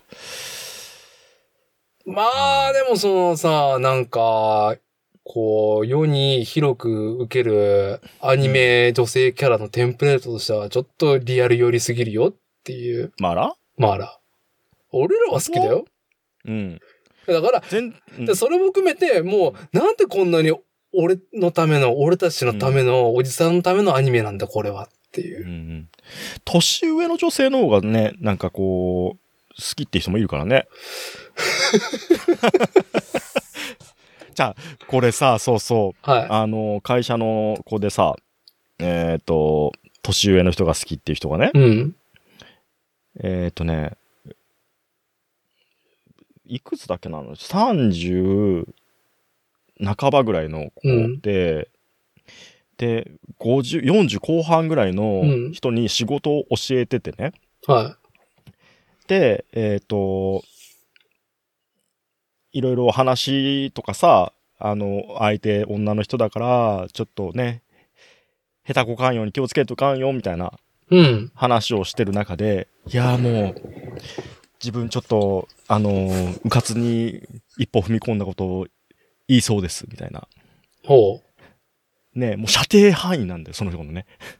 で、でも、まだちょっと若いっす、つって。はっつって。何？あ？つって。そう。う。いやー、いく、え？四ん ?50 だよつって。50近い、確か、え？あー、つって。わか、あー、なるほどね、つって。うんそう。いや、ありますよ。元そう、元介護やってた子だからさ、なるほどね。うん、ちょっとお前、危険だな、っつって。といたけど、お前みたいなやつ介護から離れないかん、つって。いや、まあ、まあね。それも慈愛のこと。慈愛、うんいやーノイズが、ノイズが起きすぎちゃうっていうね。はい。うん、そいや、まあちょっと、や、この、じゃあ、ノマドの話は、えっ、と、我々が見ている最新話、えー、うんラウンド 10? うん。まあ、まさに終盤に向けて加速した回じゃないですか。ね、もう本当に起承転結の入り口だよね。入り口。のねうん。で、もう、さ、えーっと、の、うん、メガロボックス無印は、もう、うん下等の地下ボクサーのジョーが、もうさ、栄光をつかむ物語っていうのはもう1話からわかるわけじゃん。うん。うん。どう考えても。うん。あの、明日のジョーをオマージュしてるっていうのも踏まえても踏まえてなくても、うん。ノマドもさ、薬物中毒になってるけど、うん。まあ、ジョーはさ、まあまたリングに立つのがしうん。締めなんだろうなとは思うわけじゃん。うん。でも、無印とノマドの全く違いは説得力11の。うん。もうかつてのライバル、有利がうん。ジョーのセコンドにつくとかさ、うん。うん。うん。ジョーが、まあ、その、もともとその、もう一回現行のチャンピオンと戦わないといけない理由？うん。うん。リングに上げさせられてしまう理由本人がそんなつもりなくても？うん。うん。と、周りがもう一回結束する、もう絆が失われてしまったっていう7年間、失われた7年間を取り戻すために、うんその最後の戦いでまたあのチームが、うん。あの、チーム番外地がまた再びっていうのはさ、まあわかるじゃん、始まりとしては。うん。もうあのラウンド10のそれぞれの、うん。それに向かっての説得力が、パネー、パネーっていう。もうプロローグのね、無印ありきですよね、その熱さもね。そう、あれを忘れちゃいけないですよね、藤巻さんですよ。藤巻さんね。ねえ。あのもうさ、はいあの、散々ね、そういう側の立場でずっと貫き通してた人の、はい。その人もちゃんとよ、寄り添うじゃないけどね。向こうは向こうの話、事情があって、みんなお互いの事情があって、その立場があってはいっていう付き合いがさ、はいある中で、それをちゃんと、義理人情のとこで、パはンと、つなぎ止めてくれたあのワンシーンですよね。い。いやー、本当にあの、まあ、藤巻さんっていうのは、まあ、メガロボックス最初から始まるゲトの地下闘技場の、まあ、そこを仕切ってる、まあ、ヤクザの頭うんなんだよね。まあ、なんていうかな。無印でも、まあ、あるキャラクター、あーんと、あれが、どう忘れちゃった。贋作さん。うん。なんて呼んでたっけ？名字がなんだっけ？何、えっと、なん、なん、あそうえー南部贋作だ。そうんんんそう。藤巻さんだけ、南部贋作のことをおやすさんとかじゃなくて、うん南部さん、つって、そさん付けで呼んでくる怖さね。う。うん。怖さだよね。怖さですよ。ずーっと南部さんうんって言ってくる。いや、怖さでもあり、ちゃんと、その、なん、なんていうの？えーっと、ちゃんと子として見てるっていう表現にも伝わったけどね。ああ、なるほどね。うん、しっかりと。いや、だからあのー南部さんにね、手向け、もう込みでね、世話の焼けるガキどもだぜ、つって。まあ、ちょっと面倒を見てさ、うん。チーム番外地とジョーのことをうん。面倒っていうか、まうんあ、あのーなんだろう、お膳立てをしてくれたわけだよね。うんある意味。誰だっけあの、若い子。若い子、えっと、名前忘れちゃった。あーねもう碇シンジですよ。僕の中で。まあまあ、そうね。まあまあ、そうね。うん。そう。いやー、だからもう、だから、マックがさ、そう、マックが出てきた最初の方から、まあ最後のね、うんジョーズと戦うライバルの、まあもう一人の後半引っ張るおじさんの背負ってるもの、うん。あの、家族と、なんだろうね、あの、うん完全悪じゃないじゃん。うん。完全悪ではないけど、ね、ちょっとダース・ベイダー的だよね。なんかこうそうね。そうね。でもまあ、いろんなことに筋を立てていて、うん。でまあ最後、最終的に、じゃあ、こうみんなが筋立つのは何だ？自分にとっても筋立つのはどうだって言ったら、まあ、ジョーとの再戦を選ぶ説得力だったりとか、うん。ジョーがもう一回リングにやっぱり上がるかって言われたのも、やっぱチーフに言われた言葉と同じ言葉を、その再戦を要求する現行チャンプに言われたわけじゃん。うん。な、どんなセリフか忘れたけど、まあ、俺にとっての一番輝かしいチャンピオンはジョーあんたなんだ。ギアレスジョーなんだみたいなことをさ、うん。チーフと同じことを言われたから、それを言われてしまったら、やるしかないか、上がるしかないかって、ジョーがここの心をね、決めるシーンとか。そう、ハチドリがね、フラッシュバックしたのね。ハチドリが、はい。ね。あの男と同じなんだ、っつって、ジョーが再戦するのと。まあ、あと、有利が、なんか都合よくそんなセコンドにっていう風になるけど、うん。あのね、まあ、体が不随になった教え子うん。に見せられたあのね、こう、闘志というか、うんうん。勘違いしないでくれよっていうので、うんうん。こう、有利が、じゃあ、ジョーにっていう。最高、この説得力はないなーっつって、もうね、拳握っちゃいましたもんね。ラウンド10。はい。あれはでも本当に、ね、短い時間だから、なかなかね、うんそんだけのことをさ、伝えるのも難しいだろうけど、うん。ちゃんとね、直球を投げてくれてるよね。直球だね。直球だけど、なんかその、何遍も言うけど、まあ、ここは飲みこ、そういうことねっていう、成り行きね、飲み込みますっていう風な気分じゃないもんね。一個一個の物語の進み方が。まあ、す、うんいや、ほんと素晴らしい。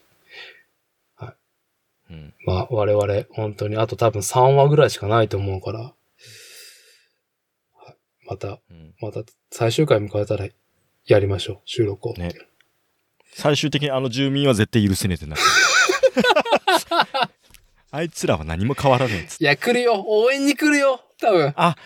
来るね。応援そしたら僕泣いちゃう。そこで泣いちゃうかもしれない、僕。お前らっつって。安いな安い怒りだななるほど。全方位に対して回収しに来るね。そしたら。はい。いやー、もう、そはい。じゃあ、まあ、メガロボックス2、ノマドの話はこれぐらいにして、う、いいですね。じゃあ、まあ、ノマドの話ね。まあ、散々ネタバレしてね、我々のなんか気持ちをね、まあ、なんか、こう吐き出して、こうね、吐き出しといて言うのもなんですけど、まあ、ぜひ、メガロボックスとメガロボックス2、ノマドね、おすすめなんで、ぜひっていう。いや、特に多分、初代を持ったおじさんたちにはすげえ刺さると思うよ。あはい。いやー、じゃあちょっと終盤の話に行こうと思いますけど、うん。そろそろ季節柄、あれですね、車の中で我々ね、まあなんか、肩身が若干この狭いね、えーっと、うん。収録のこの話し声がうるせえっていうのでね、えー車の中で、えー私、伊達も、まあ、まあこっちも、うん、それぞれ、うん。えー車の中にですね、収録機材持ってきてですね、えええやってんすけど、まあだいぶ額に、ちょっとじっとり汗ばむ温度感になってきましたね。ええテカリがね。てか、これからどうしようねっていうね、この車のエンジンかけてエアコンつけながらっていうのもね、もうノイズ、うん。まあさすがにそこまでやると撮るのも撮りきれんと思うし、うん、まあちょっと考えましょうっていうぐらいで。いや、まあ、マイクがうんエンジンの、あの、振動を拾っちゃってたからね、さっき。拾う拾う、すげえ拾う。うん。あれ、でも新しい車は静かなんじゃないんですか？まあね、うーん。なんせ、顔、顔がめっちゃ。アイドリングストップっつって、あのーアイドリングしない機能もあるからね。うん。まあ、それでエアコンも回っちゃうんだけど、うん。おめえそれ、エンジン回ってないけどバッテリー食ってるだけじゃねえかっていう。うん。はい。だから僕はアンドリングストップ結構否定派なんで。あははは。うん。と別にね、エンジン止めて何もね、電気使ってないんだったらいいけど、うんさ液晶の画面はもう、なんだ ?4 つもある上に、ね、カメラも5つもついて、電子制御いろんなもんもしてで、エアコンもつけて、オーディオもつけてって。うんうんうん。そんなバッテリー、アイドリングストップして発電機、オルタネーター回してなかったらすぐもうね、バッテリー上がっちゃうでしょっていうので。はい。まあね。とりあえず収録でエンジンはかけれねえよっていうので、悩ましいところだけど、まあちょっと考えましょうっていうところで。うん。話を、まあまあこっちが急に私に送りつけてきた本の話しますか。それは別にね、何も思い入れないんですよ。ああ、そうなのね。これは、うん、そう。これは、えっ、と、いつの本だろうね、これ。結構前だよ。はい。買えーっとたの、も前だ。2010、17年の12月年末ですね。まあ今話題に挙げたのは、えーっと、宮台真司著。で、あと二人、宮台さん。はい。岡崎氏とか、もう一人の名前が読めねえんだよね、この人。うん、ちょっとわかんない。宮台真司さんはね、うん。あの、なんだっけな、最初知ったのなんだったかな、ライフだったっけな、ポッドキャストで、えっ、と、喋ってるのを聞いて、うん。愛のむき出しでさ、おゼロ協会の人だよね。わかりやすいとこでいくと。え？え、そうないのやうん。もともとは、なんだろう、社会学者みたいな。結構、あれ、ちょっと東大とかで講師してたんでしょ？そうだと思うんだけど。じゃんで、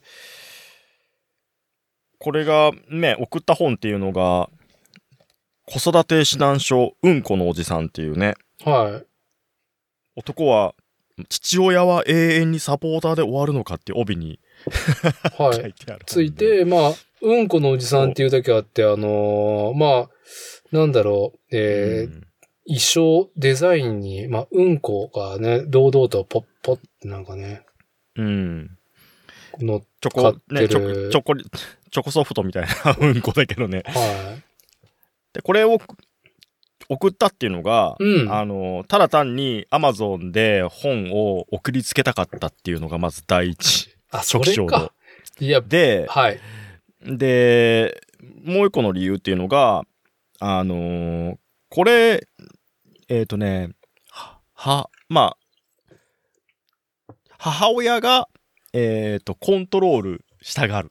子供をね。はい。あんた、これしなさい、あれしなさい。っていう中で、いかに、うんこのおじさんになれるか、みたいな。あその環境下においてね、父親は、はい。そコントロールしたがる、抱え込みたがる子供をね、えーっと、母親、うん妻に対して、夫である、お父さんである、あのーまあ、父は、まあ、いかにうんこおじさんになれるかっていう、何の話だよっていう。う。うん。だけど結構ね、面白いこと書いて、まあちょっと賛否はもちろんあると思うんだけど、ああ、はい、はい。あ、お面白いなと。なんかこういうおじさん最近いないなと思ってさ。うん。で、割とダーティーは、その、うんこのおじさん寄りの人だなあ、僕ですとか思ってて。そう。で、この中で一個あるね、あのフレーズでね、はい。あの、パンツは脱ぐふりまで。ああ、結構冒頭に出てきましたね。はい。うん。あの、息子が電車の中でね、お尻見せちゃうからねってふざけてパンツを脱いでしまったと。うん。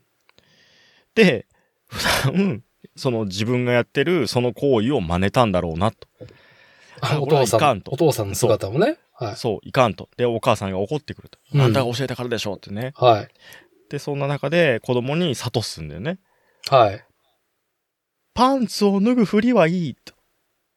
判決ぐらいならね。でも、本当に脱いじゃうのはやりすぎだよはい。っていうね。この、ああ、なんかすごい上手な。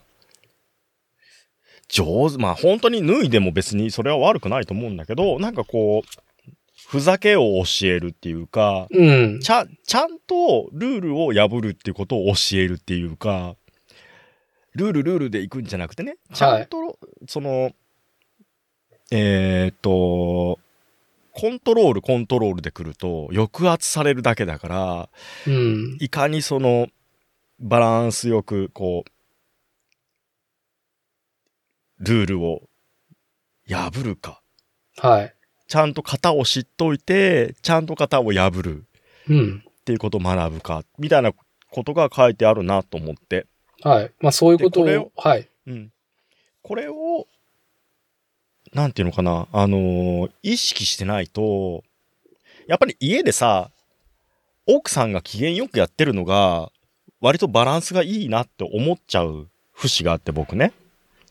いや、もう、はい、わかりますよ。うん、家で、あのー子供が笑顔でいるためには、まず母親が笑顔でいてくれるのが一番だなと。で、そのためには、まあ、できるサポートはする。うん。うん。まあ、ういろいろみんなね、じあの、環境が違うから何とも言えなくて、まあ、あくまでもうちの、えー事情なんですけどね。はい。で、そんな中で、いやー、ちょっとコントロール強いなって思った時に、うん。そこのコントロールに自分もはめられているっていうね、時が往々にしてあるんですよね。はい。うん。だからそこをね、上手にほぐしてあげたいなと思った時に、うん。たまに振り返って読むんですよ、これを。ああ、なるほどね。うん。いや、まあ、その、本当に、まあ、判決までだったらいいよ。全部脱ぐのはダメだよっていうのを、一個トピックス、話題をですね、まあ、この、子育て指南書、うんこおじさんのね、エピソードの中で描かれていることをですね、今話してくれたけども、まあまあ、通じてずっとあるテーマは、本当に、まあ、母親、まあ親が子供を抱え込み、それに答えるのに躍起になっていた反抗しない子供が社会に出るとどうなるかだったりとか、それが今の問題とどう繋がってるかとかね。まあまあ、その面白い切り口で書いてあるし、賛否が分かれる理由も、あ僕が感じたのは、全然この人の論は飲み込めないっていうのももちろんあるし、うん。前提がだいぶ、ちょっと都合いい前提言ってるなって昔の話だったりとか、社会とはとか、インターネットとはとか、うん都合よく自分の論に乗っけるための社会情勢を語ってるなっていうのを感じるけど、ただ、ただ、えーっと、全く、この指南書が指してるところ、この、ね子育てにおける、その、警鐘を鳴らしてるところに、うん届けたいところにはこれぐらいちょっとピーキーなことをつ言わないと伝わらないかもなと思いながら読み切った。うん。そう、ちょっとピーキーなところあるね。ピーキーなところがあるし。これは、縦に首を触れないなってところが、ある。僕、僕が読んでてもあったから何個かね。うん。うん。だけど、要所要所で、ああ、なるほどなってところも、やっぱあってね。そうう。あの、その現行の今のその親子間っていうことの、うん。えーっと、まあ、解像度を確かに上げてると思うから、この人は。この人の本はね。うん。しかも、本自体も面白い構造になってるなーと思ってて。あの、びっくりするぐらい、あの、余白が多い本なんだけど、これ。うんあっという間に読めてしまうんだけど、うんうんさらに前半、だいたいうんこの絵しか描いてないとか、うんことはみたいな感じのね、絵本みたいな感じで始まるんだよね。そうね。あれ、ちょっとちょっとテキスト増やしてんだよね。うん。ページをめくるごとに。で、うんちょっとうんこっていうことを使っ、うんこちんちんで引き寄せておいて、で、うん。うん。一番伝えたい核となるテーマを、うん。こう、バッと広げて、うん。引きつけて最後まで読ませようっていう構造になってるな、へーと思いながら読み切った。最初にエロワードを持ってきといて、うんうん、何何って最後まで読ますみたいなね。そうそうそうそう。うんあのーね、女子大生の足、生足がとかいうのをポチッと押したら、最終的にはなんか、全然ね、あの、尖閣諸島が、みたいな、なんかネトウ、あ、あれあれそういう話？みたいな。あれ？ってなるような、まあ、でもこの、うんこおじさんの手法がこの本の構造にも見て取れるなって思った。うん。うんこのなキャッチーなところを作っておいて、うん。アホなこと言ってるなって思わしといて、そこにちゃんとした構造、ロジックがこうあるんだう。んて。そう。だから、ほもう本当にもうそれ、もう僕がさ、もう体現してるところですよ。僕が読めて、うん。人に紹介できるってことは、ね、僕がちゃんと最後まで読めたって話だからさ、うんうんうん。ね。そんなにダーティーほどそんな本も読んでないしさ、いや、俺もだってそだからのみっちりです読めねえよ。それぐらいさ、ううんん、こちんちんなんですよ、僕も。いや、まあで、はい。帯にさ、男は永遠にサポーターで終わるのかってね。はで僕サポーターだと思ってたこともそんなにね、ないんだけど、い。はい。この帯見た瞬間に、危機感ですよ。あれ？はい。サポーターで終わるのか俺と思って。そね。で、手に取ってさ、うんこのおじさんだしさ、うんう。こ書いてあ俺さ。帯もさ、すげえ丁寧なさ、帯になってて、うん。サポーターで終わるのか論は別に論じてないんだよね、この人。うん。父親として何ができるかっていうことを自らが体現していることの紹介と、それをする理由をうん示して、やれることやったらっていうことが永遠と書いてあるから、まあまあ、なかなか、うん。まあ、まあでも、エロい言葉遣いをしてるなとは思うよ。うん。ダーティーのところは、そんなにね、いやー、まあ、まあでも、これは、なんだろう、その、なんつったらいや、僕らもまだまだ、その、見果てぬ地平っていうかさ、どういう状況に子供たちがなっていくのか、自分もどういう風に接していくのかっていうのもまだ全然わかんないじゃん。いろんなさ、ケースはさ、友人知人とかさ、まあ、昔子供だったその友人の子供が成人迎えたりとかさ、そのありようとか見ててもさ、うんうん。自分自身がね、こう、主体となって関与することとしてはなんか何をすればいいかわからないけど、うん。うーん、まあ肌感でね、例えば DIY 原理主義だって今このポッドキャストでも言ってるけど、物を作る、できること？うん、は体験させたいとか、まあとりあえず男だったら耐久力つけりゃいいからね、運動させるとかさ、うんうん、そういうのはしてるけど、もっと社会とどう子供が向き合っていくか、向き合わせていくかっていうのは、まさに社会のことなんて、俺らのコントロール外じゃん。コントロール外だね。で、うん。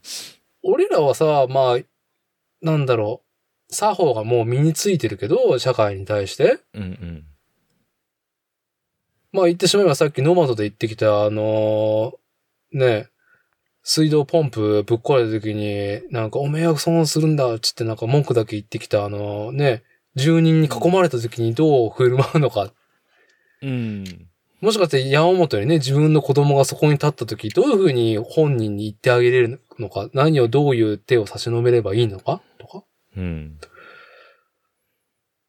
うん。こう、まあ、まさにね、指南書っていうか、まあ参考にすべき、まあ、なんか、こう、ロジックをいっぱい散りばめられてたなと思うよ。うん。まあこれね。うん。これね、そう。まあ、なんだろ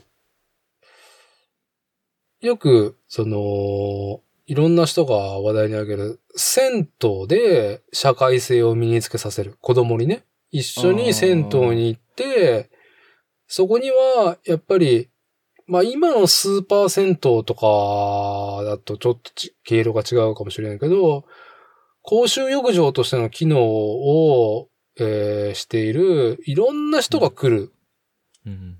お風呂場に子供を連れて行って、うんそこには普段絶対接しないような人たちうん。がいるとうんで、うんうんそこにはルールがあり、うん。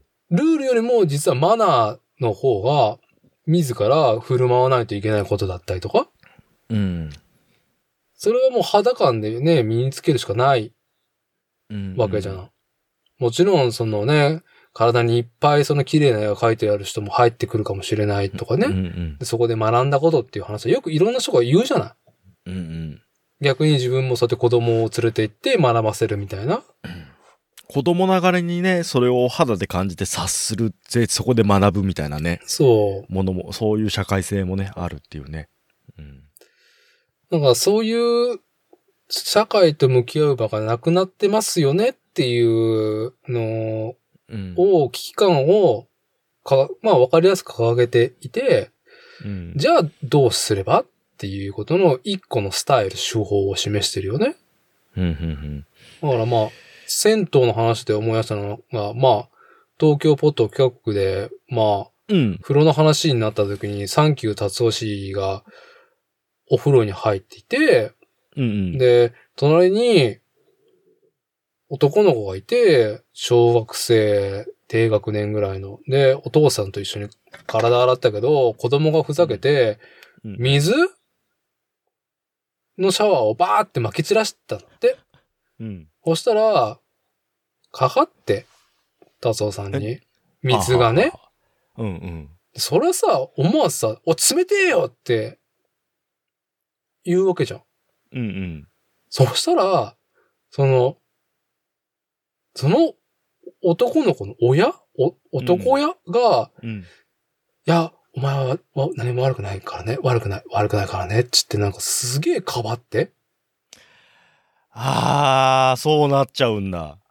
多分、この親のありようの行動原理が、このうんこのおじさんに描かれてるなって、これを思い出した。ああ。そうなると、サンキュー達夫氏としては水をかけられて、冷てえよって言った方が悪くなっちゃうじゃないっていう。うん。違うくないっつってもご、めんなさいだろっていうね。そう。なんか、あ、あー、なんかもう今の聞いただけでイライラしてきた。これもなんか偏見っていうか、あれなのかな何が正しいっていうのはでもないじゃん。うーんと、うん、もちろんそうだけど、まあまあよく言われている、あのーまあ基本人はね、自分にやってもらったことしか、あのー自分自身がやれないっていう。自分の親にしてもらってないこととか、しつけだったりとか、社会との向き合い方を社会とか、じゃあ親に教えられてないと。で自分が親になった時に当然教えられないと。うん。あのーこの前、ダーティがさ、はいえっ、と、うちの実家の隣の隣の家にさって話をした時にさ、はい。出た話でさ、うん。要はその会社とか、そういうところに、その社会性を持つ人はい。と、えっ、と、村社会っていうか、そういう地域？土地だよね。土地？に社会性を持つ人の価値観の違いの話をパッとしてたじゃないですか。うん。ああいうことも通じてるよな、と思って。いや、通じてるよ。だって、うんもう、なんか、うーんと、まあ、僕は結構自ら進んで、僕自身の話をすると、やっぱ反面教師なのね。僕は親に教えられてないことはいっぱいあって、うん。危機感から何も教えられてないっていうのを、をやっぱ10代の頃にうん危機感を感じて自分がいろんなことができないっていう周りに、うん。に対して、危機感から親のことを、親がやってることと逆のことを言ったから、その、反面教師でこういう風に今なっていて、いろんなその社会性が身についてる方だとは思うのね。うんうんで、なんだろう、この危機感うん。うん。は最初感じたのは、例えばその、自動車の専門学校、工業高校に行きました。でも、なんかやっぱモラトリアムから脱したくなくて、うん。まあ自動車の専門学校行きましたと。うんうん。で、まあ万全の体制で社会に出れる。就職率90%い以上だったから、就就職氷河期でもね、整備士の、うん。あの、就職先っていうのはその専門学校で資格取ったらね。で、うんそのまま整備士やって感じたのは、あまりにも俺社会知らなすぎるなっていう。ああ。何も、うん、そんなに頑張ったか俺っていう。うん。まあまあ仕事はもちろん頑張ったけど、うんうん。いや、本当に自分が狭い、なんか価値観と向き合って、まあ一喜一憂してるなって、このまま同じ会社にいそうな性格だから、うん。どちらかというと、うんうん。それの危機感で、あえて辞めたのね。理由は嫌だとかじゃない。このままいたら多分自分を世間知らずで終わると思ったからや辞めたのね。うん、で、まあ、これの前の前のエピソードでも話したように、えーっと、四大卒とか引卒の連中が働くところにさ、まあ、うん。こう、いろんなことをした後に、まあ入って10年間いたけど、うんう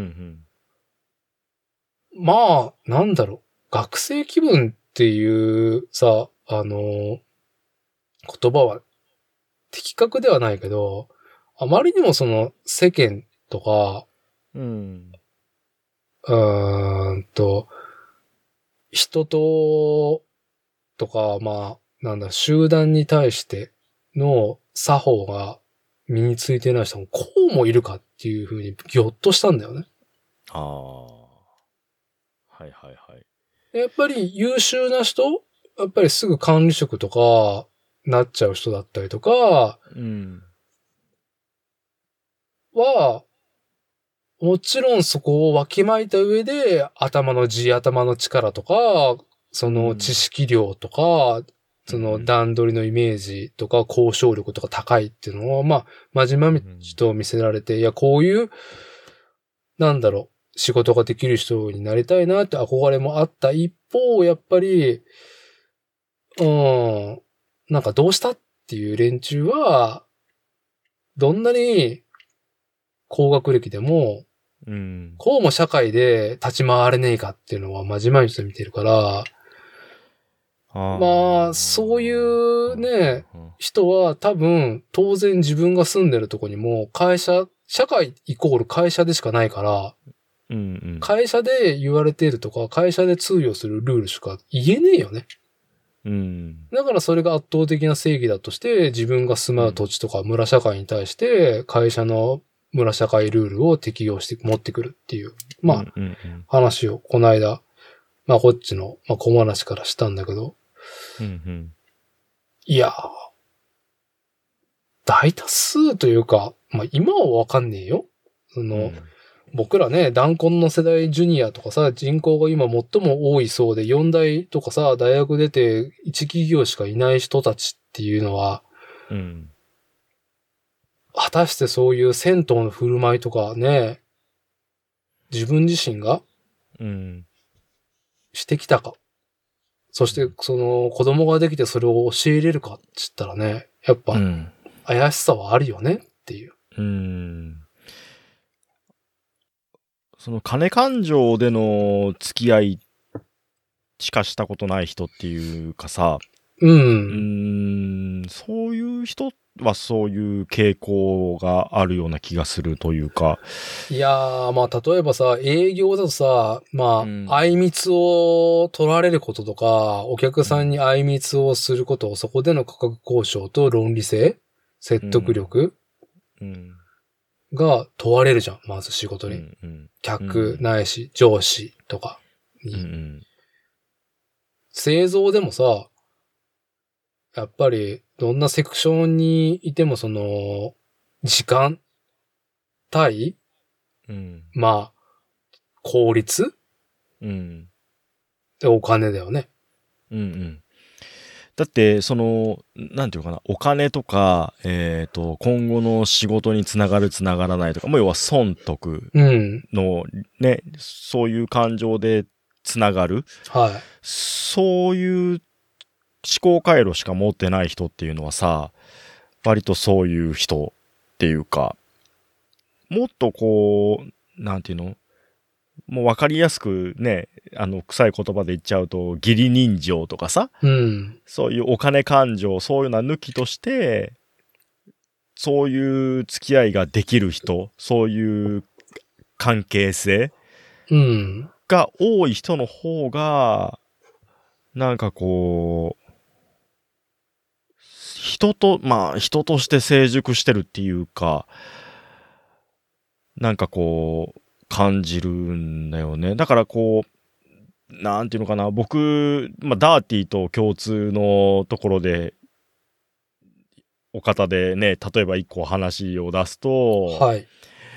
えーっと、それこそ食い込みスプラッシュの時ですよ。はダーティーが、100均のステンレスのトレイを股間に装着し、い。はい。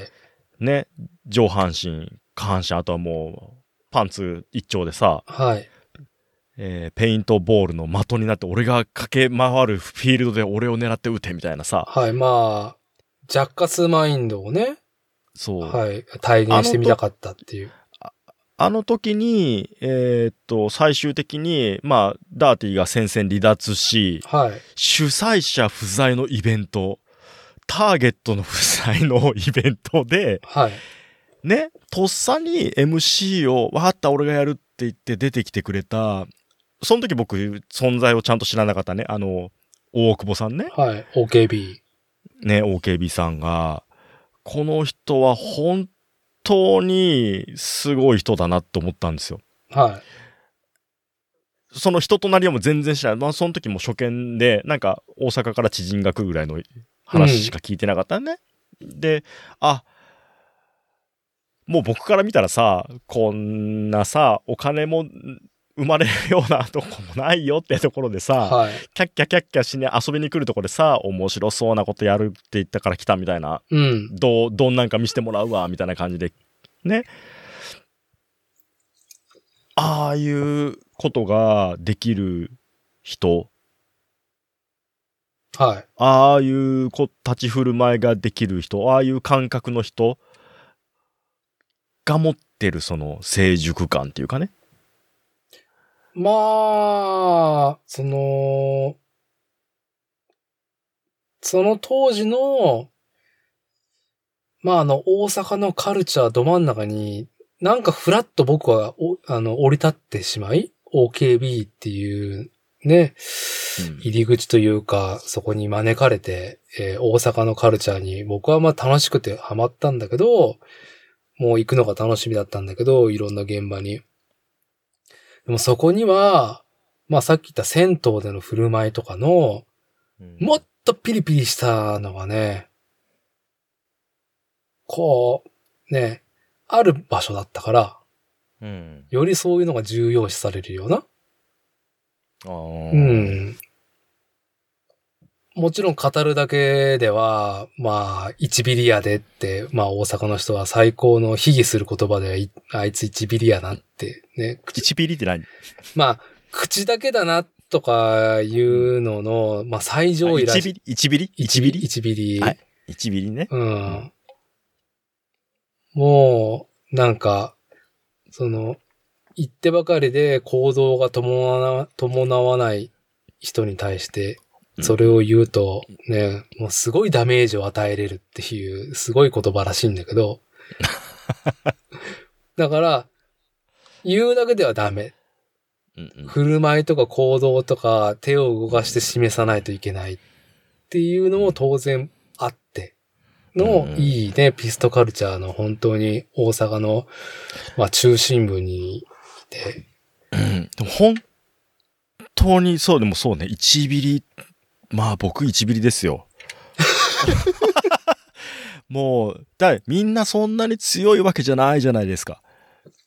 いやー、そんなみんなさみんながみんな言ったことを全部有言実行でできるわけじゃないですよ。はい。ただね1ビっていながらも、はい。そういうそういう背中を見せてくれる人たちにこうなんかシンパシーを得たりとかね、うん。まあ、憧れでもいいですよ。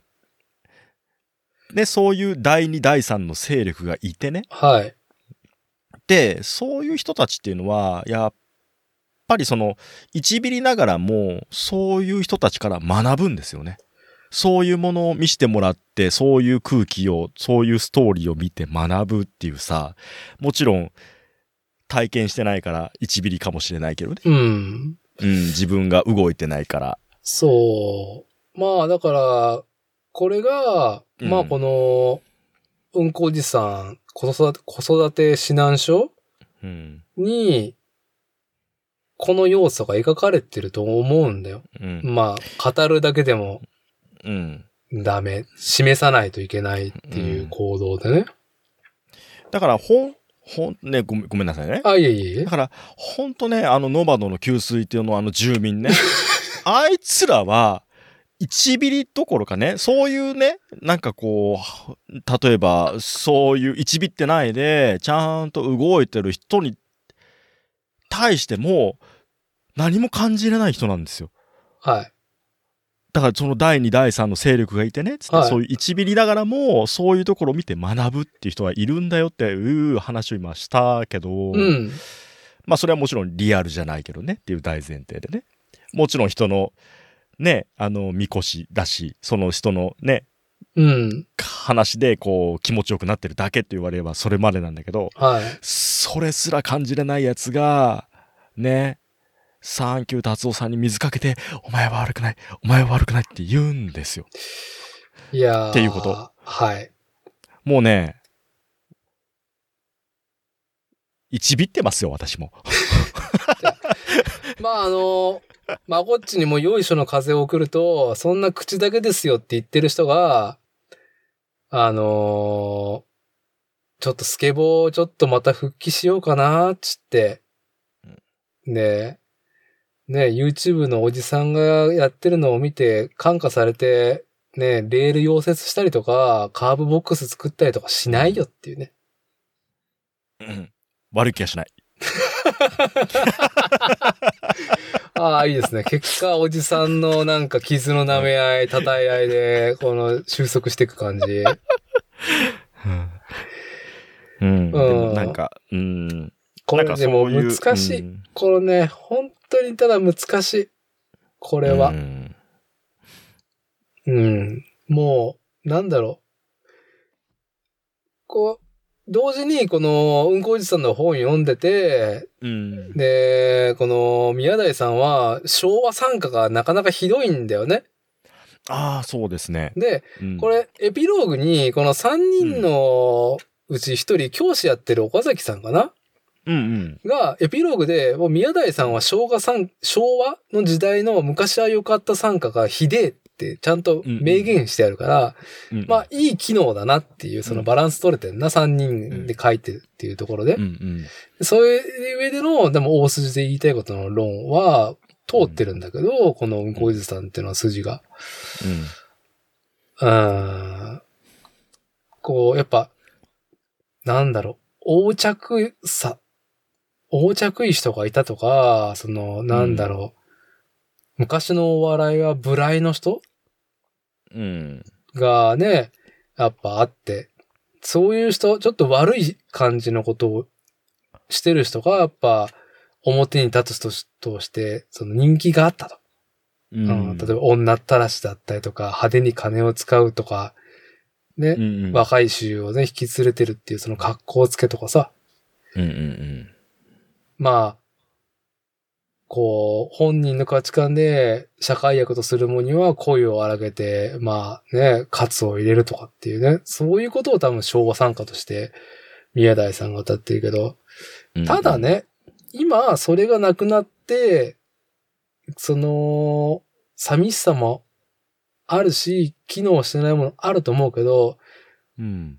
まあ実際どうかわかんないけど、データ、データとしては、日本の犯罪率、殺人率の数は圧倒的に減ってると。うん。実際、秩序は良くなってると。うん。それで、昔は、そういう人が多かったがゆえに、尊厳を奪われる人はやっぱりいたと思うん。まあでも殺した方がいい人もいるよ。本当に。う。でも、うん。あ、出た、もう出た。これ、でもそれでも論だ。出た、でもそれでも。うん。いや、まあね。永遠こんな話をですね、人間の歴史ではしてると思いますよ。うん。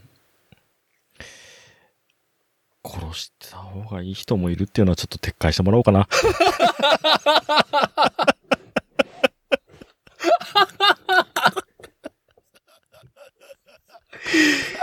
いい、いい1ミリだね。でしょ、うん藤巻さんに消されちゃうからさ。本当にね、いい出汁が取れるんだってね、ってね。スープに煮込まれちゃうからね。は、は、そういうことあのスープ。そうだよはあ。藤巻さんが。美味しくなりました、今。出汁が、出汁が効いてきました、今。そうですよ、メガロボックスの、あの、バカ舌でした、今。藤巻さんがあの、闘技場の裏の調理室で進んで調理してるのはね、あの緊張感の演出たりや。いやーもう南部さんと見ているこっちもなんかもう油汗出ちゃうあの緊張感。お前出しなっていうことか。そう。よく、隣の部屋でなんかもう拷問されてるね、声が聞こえながら、ね、仕事の話をしましょうか、南部さん、つって、藤巻さんがスープ煮込みながら。だって流し見で見ろって言ったじゃん。洗い物してる中で横でさ、出し、出し似てたらさ、お同じ厨房の人かと思うでしょ。あんた料理人な、俺洗い物っつって。いや、まあね、1話2話はね、良かったですよ、クオリティ。はい。あ、そういうことか。そういうことです。じゃあ、まあね、出汁の話で今回は締めますか。出汁。閉まりましたかね。いや、まあね、あの、まあこっちは1ビリの、1ビリを活用し始めて最後に自分自身が1ビルっていうのを体現したっていうところで、ね。はい。そう。まあ、そんなんで、最後、ところ、ああ、どうぞどうぞところ。ではい。ところでさ。ところで、はい。あれですよ。何？えー、っと、ほれ。ほれ。どれ？あれです。ん？巨人娘の件。ああ、いいよ。じゃあ最後、最後に巨人娘のことをちょっと言い放って、はい。締めてもらえれば。巨人娘。はい。ちょっと、まず巨人娘とは何なのかって以前話しましたけど、ちょっと説明してくださいよ。うん。この前ね、ちょっと話が、えっ、と、もう一段階戻るんですけど、はい。まあ、うちの子が、はあ。下の子がちょっとね、うん体調があって話をしてて。うん。まあでも、気分転換にさ、まあ外でも、自然でもね、見せてあげたいと思ってさ、うんうん。でもまあコロナ禍っていうのもあるし、体調が悪いっていうのもあるし、うん。人混みはやめようはい。と言って、まああの、滝読みに行こうかって言って。滝ね？はい。滝。うん。んで、あの、奥三川の方に行ったんです。はい。で、奥三川の方に行ってさ、で、本当はもうちょっと透明を乗っていかなきゃいけなかったんだけど、ちょっと間違えたところで降りちゃって、うん。で、もう一回、あ、ちょっと高速乗り直さなきゃって言って、ぐるっとその辺のローカルを戻っていくときに、はい。高速のね、あの、橋、橋脚っていうかさ、高速道路を下から見るとさ、うん。ドーンと大きいさ、柱がさ、はい。道路を支えとるわけじゃないですか。うんうん。あの急にこう、巨大建造物が目に入ってくる感じはい。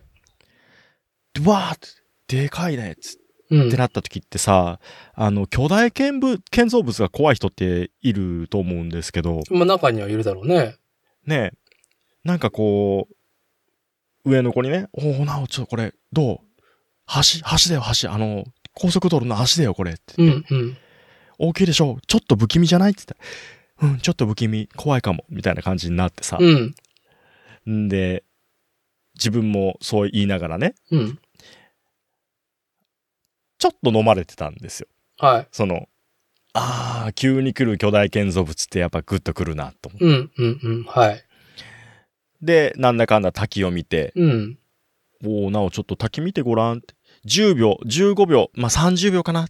滝をずっと落ちる水を見ててごらん。だんだん落ちる滝が、止まって見える瞬間な。うん水の雫が見えるようになるから、つって。で、それが見えた時に、はい。隣の森を見てごらん。時空が歪むよ、っつってさ。ね、はいなんかあの、目がさ、錯覚してさ、はい。はい。なるじゃん、ブニャーンって。なるね。んで、本当だっつって、はい そういうのをやりつつ、うん。まあ帰ってね。うん。ほいで、まあ、ふと、あそうか、あもうすぐ収録があるし、ちょっとファンザチェックしなきゃと思って。はい。あの、ファンザ、ね皆さんね、あの、おなじみの、はい。ね我々おじさんたちの股間を支えるファンザ。はい。そう、ファンザを見たときにね、はい。巨人、ん？巨人娘？ああ、それは巨人娘っていうタイトルに初めて出会ったっていう、そう、僕はね、。その時に。前、前から多分あったんだろうけど、うん、うん。おやと思って。はい。これはどういうことだと思って、見ていったら、要は、えっ、と、自分が、まあ、南くんの恋人であると。はい。だいぶ古いけどね、おじ、おじさんしかもう伝わらないよね、南くんの恋うん人。武田真治が、あの、高橋由美子のポケットに入るんですよ。胸ポケに。はい、そのバージョンね。はい。そこの居心地はどうだと。はい。ね。グッピーの胸ポケはどうだと。で、それを、はい。要は、えっ、と、VR ゴーグルで体験できると。はい。体験できると。ああ、なるほど、うん。と思って。はで、まあ、それさ、簡単にはさ、ポチらないよい。。うん。ね、まずレビューに行くよね。レビューに、はい。で、レビューを見たときに、ちょっと様子がおかしいレビューがあって、なはで、これはダーティーに報告しなきゃっつってメールをしたんだい。よね。はい。あの、テキストにオーラがあったんですね。テキストにオーラがあった。はい。あれ、な、なんだったっけな？ちょっと待ってね。えーとね、それこれまんま読んでもいいのかな？いや、いいんじゃない？えーと、レビューね、はい星がいくつだったかちょっと忘れちゃったけど、うん。ちょっと待ってください。っていう、ちょっと待ってくださいっていう件名なのね。で、はい。まあちょっと読み上げるけど、はい。3DCG のサイズフェチゲーをやったことがある方はわかると思いますが、実際に小人になれるかというと微妙です。うん。例えて言うと、地面に転がった生首の視点で見ている感覚です。目の前にいる女優さんは全く巨大ではありません。うん。工夫してシチュエーションを作り上げてはいますが、点々点。おそらくカメラが原因だと思うのですが、どうかというと、ってうんぬんかんでこの人の論が始まっていくんだけど、はい。もうね、そのスペック取り方うんぬんの文句をつつらつらと書いて、最終的に、あのね、ニッチなジャンルでシシチュエーションとかは、まあ、あの、しいろんなね、試みをメーカーがしてくれるのが常にね、ありがたいから、次回作には期待したいですいや、紳士。っていうね。はい。もうね、その、愛するがゆえに、うん。求めるがゆえに、そうじゃねえんだよっていう熱量をね、このレビューにぶつけてくるやつがね、たまにね、いるんですよ。うん。うん。まあ、これがね、割と僕大好物で。いたいたいたと思ってさ。いや、でもね、すごいねいい素晴らしい、ここのね、レビュー書いてる人、レビュー主からね、この人の人となりをね、こう、ちょっとイメージしちゃうよね。しちゃうよね。で、この人は本当に切に求めてるんだよね。はい。で、えーっと、3、ちょっと一歩入った話をすると、うんこの人が言ってる 3DCG のサイズフェチゲーをやったことなら、やったことがある方はわかると思いますがって言ってる前提ね。はい。これ僕ね、あの、あ、これのことかなって思ったのが、はいその 3DCG ってさ、要は、えっ、と、3D のキャラクターをモデリングしてさ、うん。えっ、と、実写のカメラで実物の人を撮ってるものじゃないから、はい。あのーサイズ感とかはちゃんとできるわけですよ。昔、プレステでゲームであったか。いや、もちろん、はい。このタイトル、うんこの話題になった時に、まずあの、うんか、ね。ブーンのかですよね。そう。はい。あれ、わかりやすく言うとあれね。はい。か、かが、もうあのーサマーレッスンみたいなね、要は、部屋の中で自分が蚊になって、はい。えーっと、血を吸いに行くわけですよ。うん狭間寛平ばりに。はい。で、えーっとね、確かね、女、女女の子、女子高生だったのかな、うん。ちょっと忘れちゃったけど、プレステ初代か、2確か2だよね。2だと思う。はい。えっ、と、その女の子の隙を狙って血を吸いに行く。こっちはもう途中で、そのフェチ的なものじゃなくて、フライトシューティングゲームに変わってるから、うん。認識が。はい。エロさはないんですよ。はこいつマジ強えみたいな感じになってくる。隙がねえとい。かさ。はい。はい。で動いてるとドシンドシンみたいな。もう本当にワンダと共造ですよ。はい。ドシンドシン言うとるわ、みたいな。で、あのサイズ感、自分がちゃんとちっちゃくなってる。蚊のサイズになってて、うん。相手がでかいっていう感じね。うん。これをこの、えっ、と、レビュー書いた人は求めてるの。はい。だから、この、えっ、と、VR の動画を見たときに、これじゃあ、地面に転がってる生首の視点なんだよ。だから、うん。尺は同じ。あ首が、あの、砂浜に埋められた首なんだよ。はい。はい。首だけ出てる。ね。それなんだよ。こうじゃない。っつって。これがね、うん。あのーすごい僕のツボに入って、はい。なるほどと。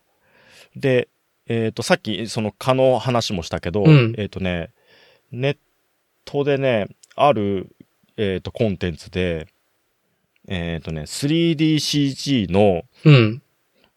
えっ、と、キャラクターに食べられるっていうね、食べられる、捕食される、ほう。ね、捕食されるの。捕。食はっていう描写のやつを。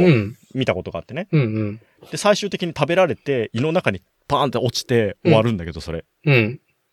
食べられたっつって。あの感じ。あ、あれを巨大化として一回経験しちゃうと、これは確かに違うかもしれないなっていう。はあ、はあはあはあはあ、そう。これがね、あのーいろんなものを、いろんな記憶を呼び覚ましてきて、で、僕の中の最初の巨大化体験、巨大娘体験って何だったんだろうと思った時うに、ん。繋がったのが、パロディウスの、はい。あのー何、サンバのお姉さんみたいなさ、はい。元ネタがグラディウスかなんかの、あの、クラブね。天井と床にこう、はい。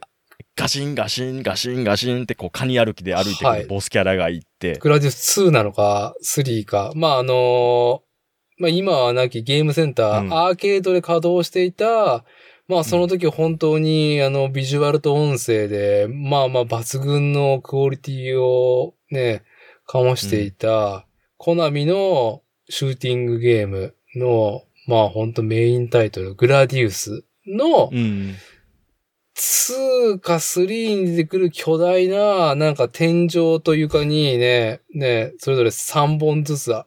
3本か4本ぐらいね、うんうん。足をね、こう、突き足して、それは倒せないんだよね、あれ確か。倒せ倒せないんだっけあれ。かわすだけだったっけ？かわすだけだったっけ？で、それのグラディウスのもっとほんわかした、あのーパロデュースっていうね、ちょっとちょけたシューティングタイトルが出て、うん。でそこに出てくる、その、サンバだよね。サンバ、多分カーニバルのね。サンバのお姉さんっていうジャンルにくくっても、我々の股間がこう何かね、こう、我々の股間にコスモがね、ほとばしったサンバのお姉さんっていうのは、後にも先にも、あのパロデュースの巨大お姉さん以外あるかっていう。でしょ？う。じゃあ、でしょ？ない。で、僕、僕は、あ、そうやって思うと、はい。僕は、その、巨大娘、ムズムズ、むずおちんちムズムズ案件、はい。パロデュースだったわ、最初と思ってい。や、すごいなとであの思い出して、はうん。か、南くんの恋人。でも、うんその、南くんの恋人は、あの、その、セクシャル感はなかったからね。い。はい。うん。そう。あのパロデュース。で、いろいろ繋がって、はい。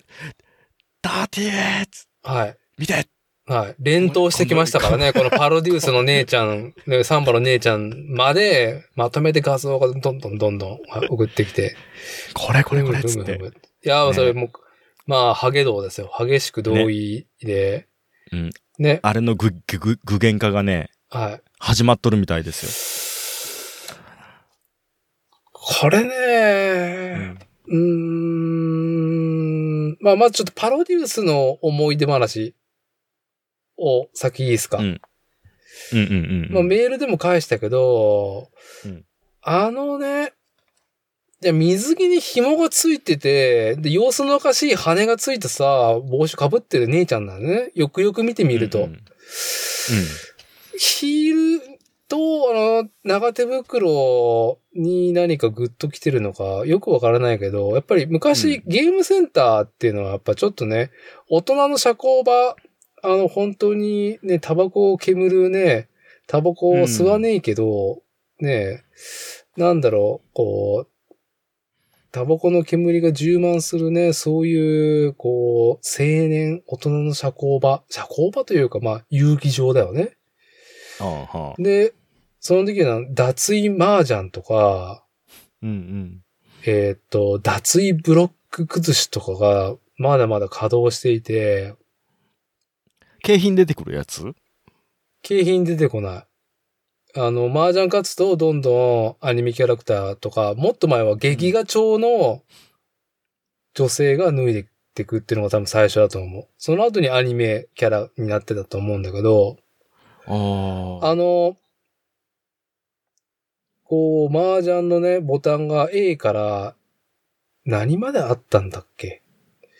思い出せないけど、まあ、麻雀牌をき切らんとかんから、その牌ごとに A, B, C, D, E, F, G ってずっと並びでアルファベットがこう刻まれたボタンを押して牌を切っていくんだけど、まあ、ロンとリーチ、ツモとかのボタンもあったりとか、あのー脱衣麻雀勝って、こう、勝負、対戦している女性騎士のキャラクターを、まあ脱がして最後、最後まで脱がし切ると、エッジボタンを押せって、指令が。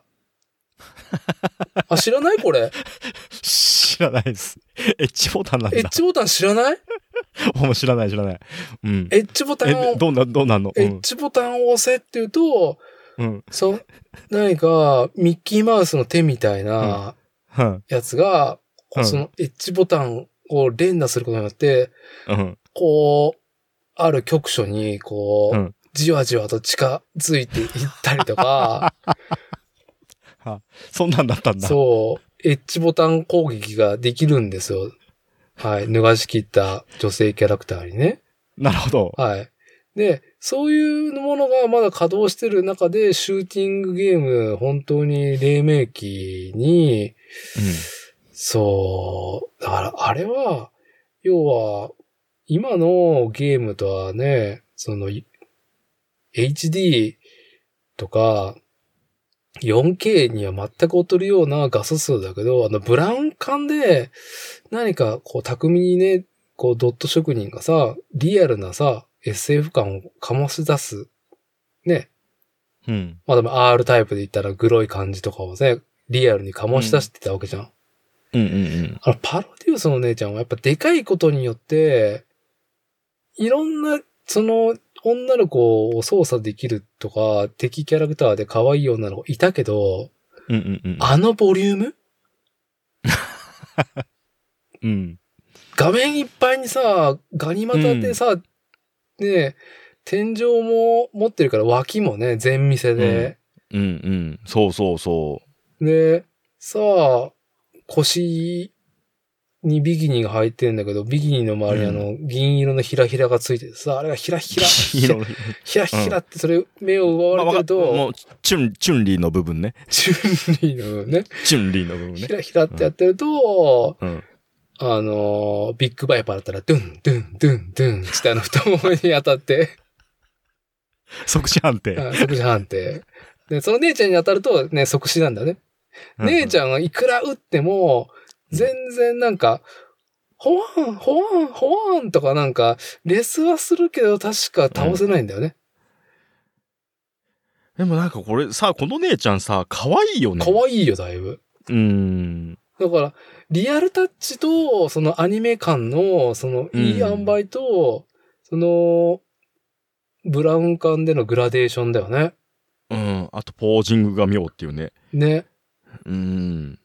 で、またさ、プレイヤーの時期がさ、まあ、ツインビーだったりとかも選べるし、確か、うんうん。ビッグバイパーにツインビーに、ペンペンに、ペンペンって何？ペンギン、確か。と、タコですよ、うんタコ。タコね。タコタコいたね。タコいと、たねあのね、サンバの姉ちゃんとのなんかその、こうね、ビエロ？ピエロだね。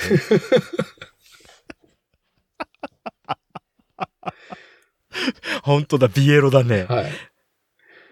ね、コミカこれす、これ、これフィギュアとかあるだろうね、でもね。どうちょっと調べただろう、ワンフェスとかそういうなんか、ね、どうだろう、うん、そういう企画もんで一発二発でやってるぐらいじゃないんかなと想像するけど、あね、その一瞬しか出てこないんだけどね。一瞬っていうか、二面一一面か二面でうん通り過ぎたらもうその後出てこないんだーけど。終わりだっけ？終わりは。これはさ、コップのフチコさん作ってた場合じゃないよね。これはもう、ね、縁の下の、おね、巨大お姉さん作っとかなきゃね。これ、サンバのね。ねいやーなんだっけ？男塾のさ、はい。ねえ、トラマル富樫？どっちだっけ？と、トラマルだっけ？何？最初、なんかこうさ、ちこう、地下でさ、こう天井ずっと支えててさ、っうん。ていう登場するじゃん。やそういう支え系。全然覚えてねえよ。あとなんだ？北斗の剣で言うと、ほら、フーガとライガとかじゃない？重たい扉支え系。あの、ね完全に、あれね、うん。かません犬ね。かませ犬。この、いやー、これちょっとね、そう。いろいろ記憶の扉につながった巨大娘。は VR、この人のね、レビューの熱量が、伝播した、僕に。い。け、結局、まこっちはこれを見てないの？見てない。見てない。なんとなく想像が、その人のレビュー見て、うん。なんとなく想像がついたっていうのと、あと別にそんなにね、あの、その押さ、押させる衝動がないっていう。いやー、俺もジャケット見たけどさ、うん。全く、なんかこうん。で、そのタイトル、ジャケットにす、なんかこう、行動、行動っていうか、何か、ちょっと見たいっていう欲がね、薄いよね。うん。あの、結構ね、VR ね、ふざけてるんだよね。あの、ふざけてると思う。あの、いい意味でね。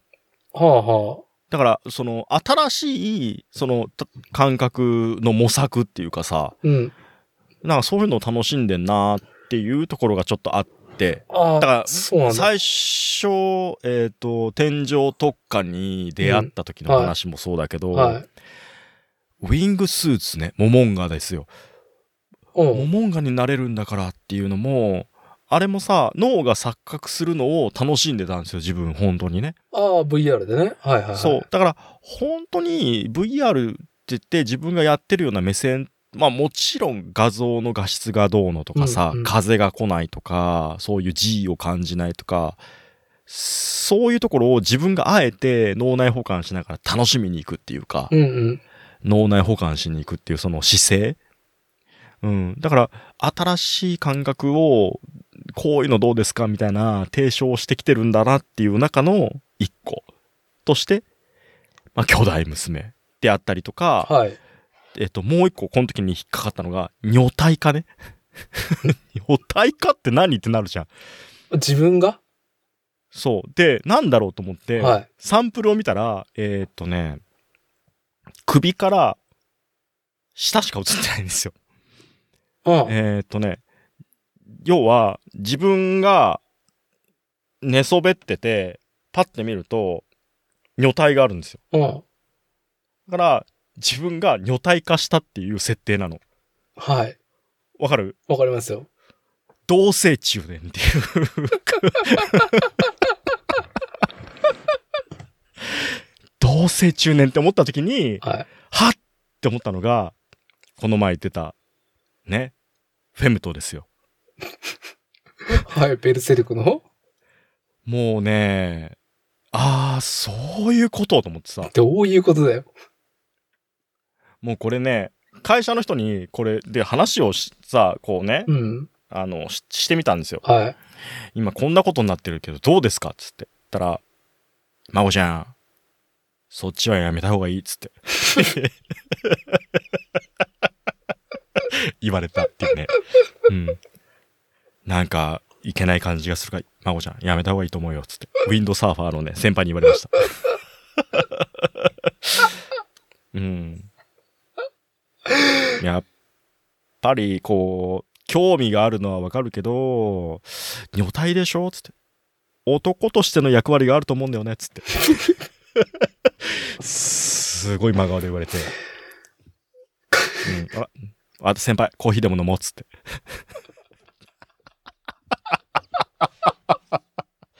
うん、いやー男としての役割か。なるほどなーって思って。うーん。男は永遠にサポーターで終わるのかっつって。いや、いやと。いや、つって。でも、それでもと。でもそれでも、ああ、食ったらね。いや、でも、そんな。うんあのーウィンドサーフィンの先輩みたいに、そうやってね、うん。ちょっと待ちなって諭せるね。うん。立派な大人になりたいですね。いい年ですけど、我々。もう本当リチャード・ギアに似てるんだから、その人。リチャード・ギア、もうね、ほんと50後半、な、ん ?50 半ばか。あリチャード・ギアにの上半身があっちりですよ。最近ウィンドサーフィンあれでしょ？あのー空飛んでるらしいじゃんみたいな。飛空艇も空飛ぶけどさ、あの瞬間あったけど、空飛ぶんでしょ？つって。なんて言ったっけな？知ってる？あ、知らない。あの、飛ぶ、飛んでんだよ。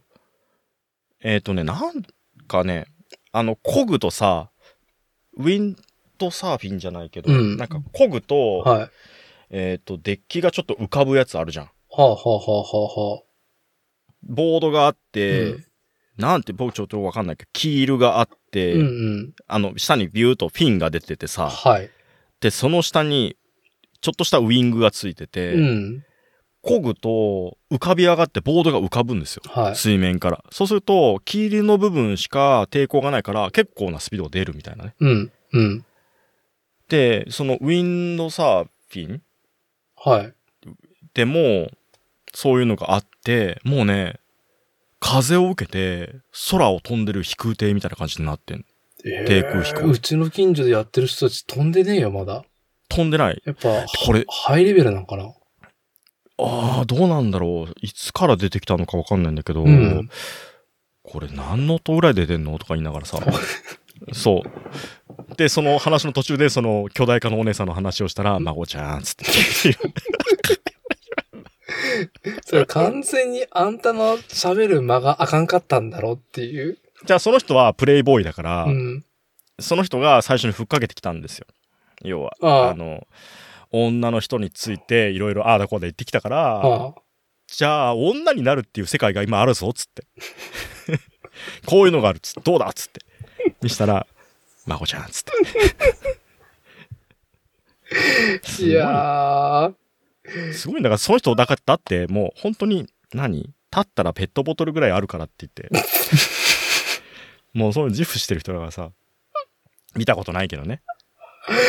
うんいやー、なんかね、会話のディティール、解像度が増してきたけど、なんか増してってもどんどんくだらなくなってくだけっていうね。うん。はそう。まあ、常滑にもそのうち、あの、あれですよ、浮いてる人が出てくると思うい。いよ。や、期待だわ。よく見るから。よくい、うんよく行く現場の目の前で役やってるからさ。うんそうですか。まあ。まあ今日、はあ、今日はなん、ん。なん、なん、まあ、何の、何の話？何の話したんだろうね。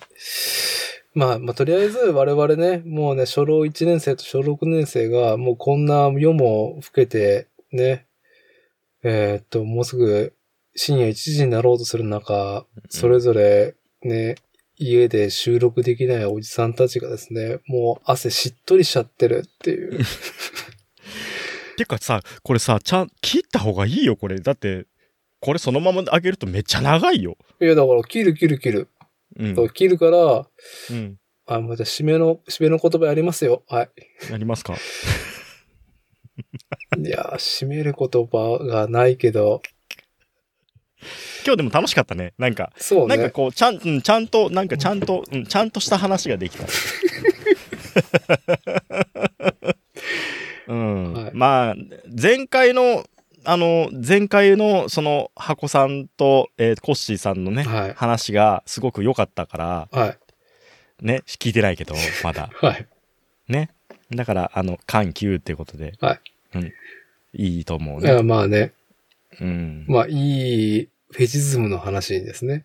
ちょっと中盤、小難しい話になったと、最後はもう何でもなくフェシズムの話になったっていう、おじさんたちの。うん。はい。じゃあ、まあ、次回、また、まあ、ノマドはかん、ノマドが多分、えー、ネットフリックスでアニメシリーズ、まあ、完結して、まあ、それを祝す、まあね、感想戦でもする収録をしましょうん。う。はい。はい。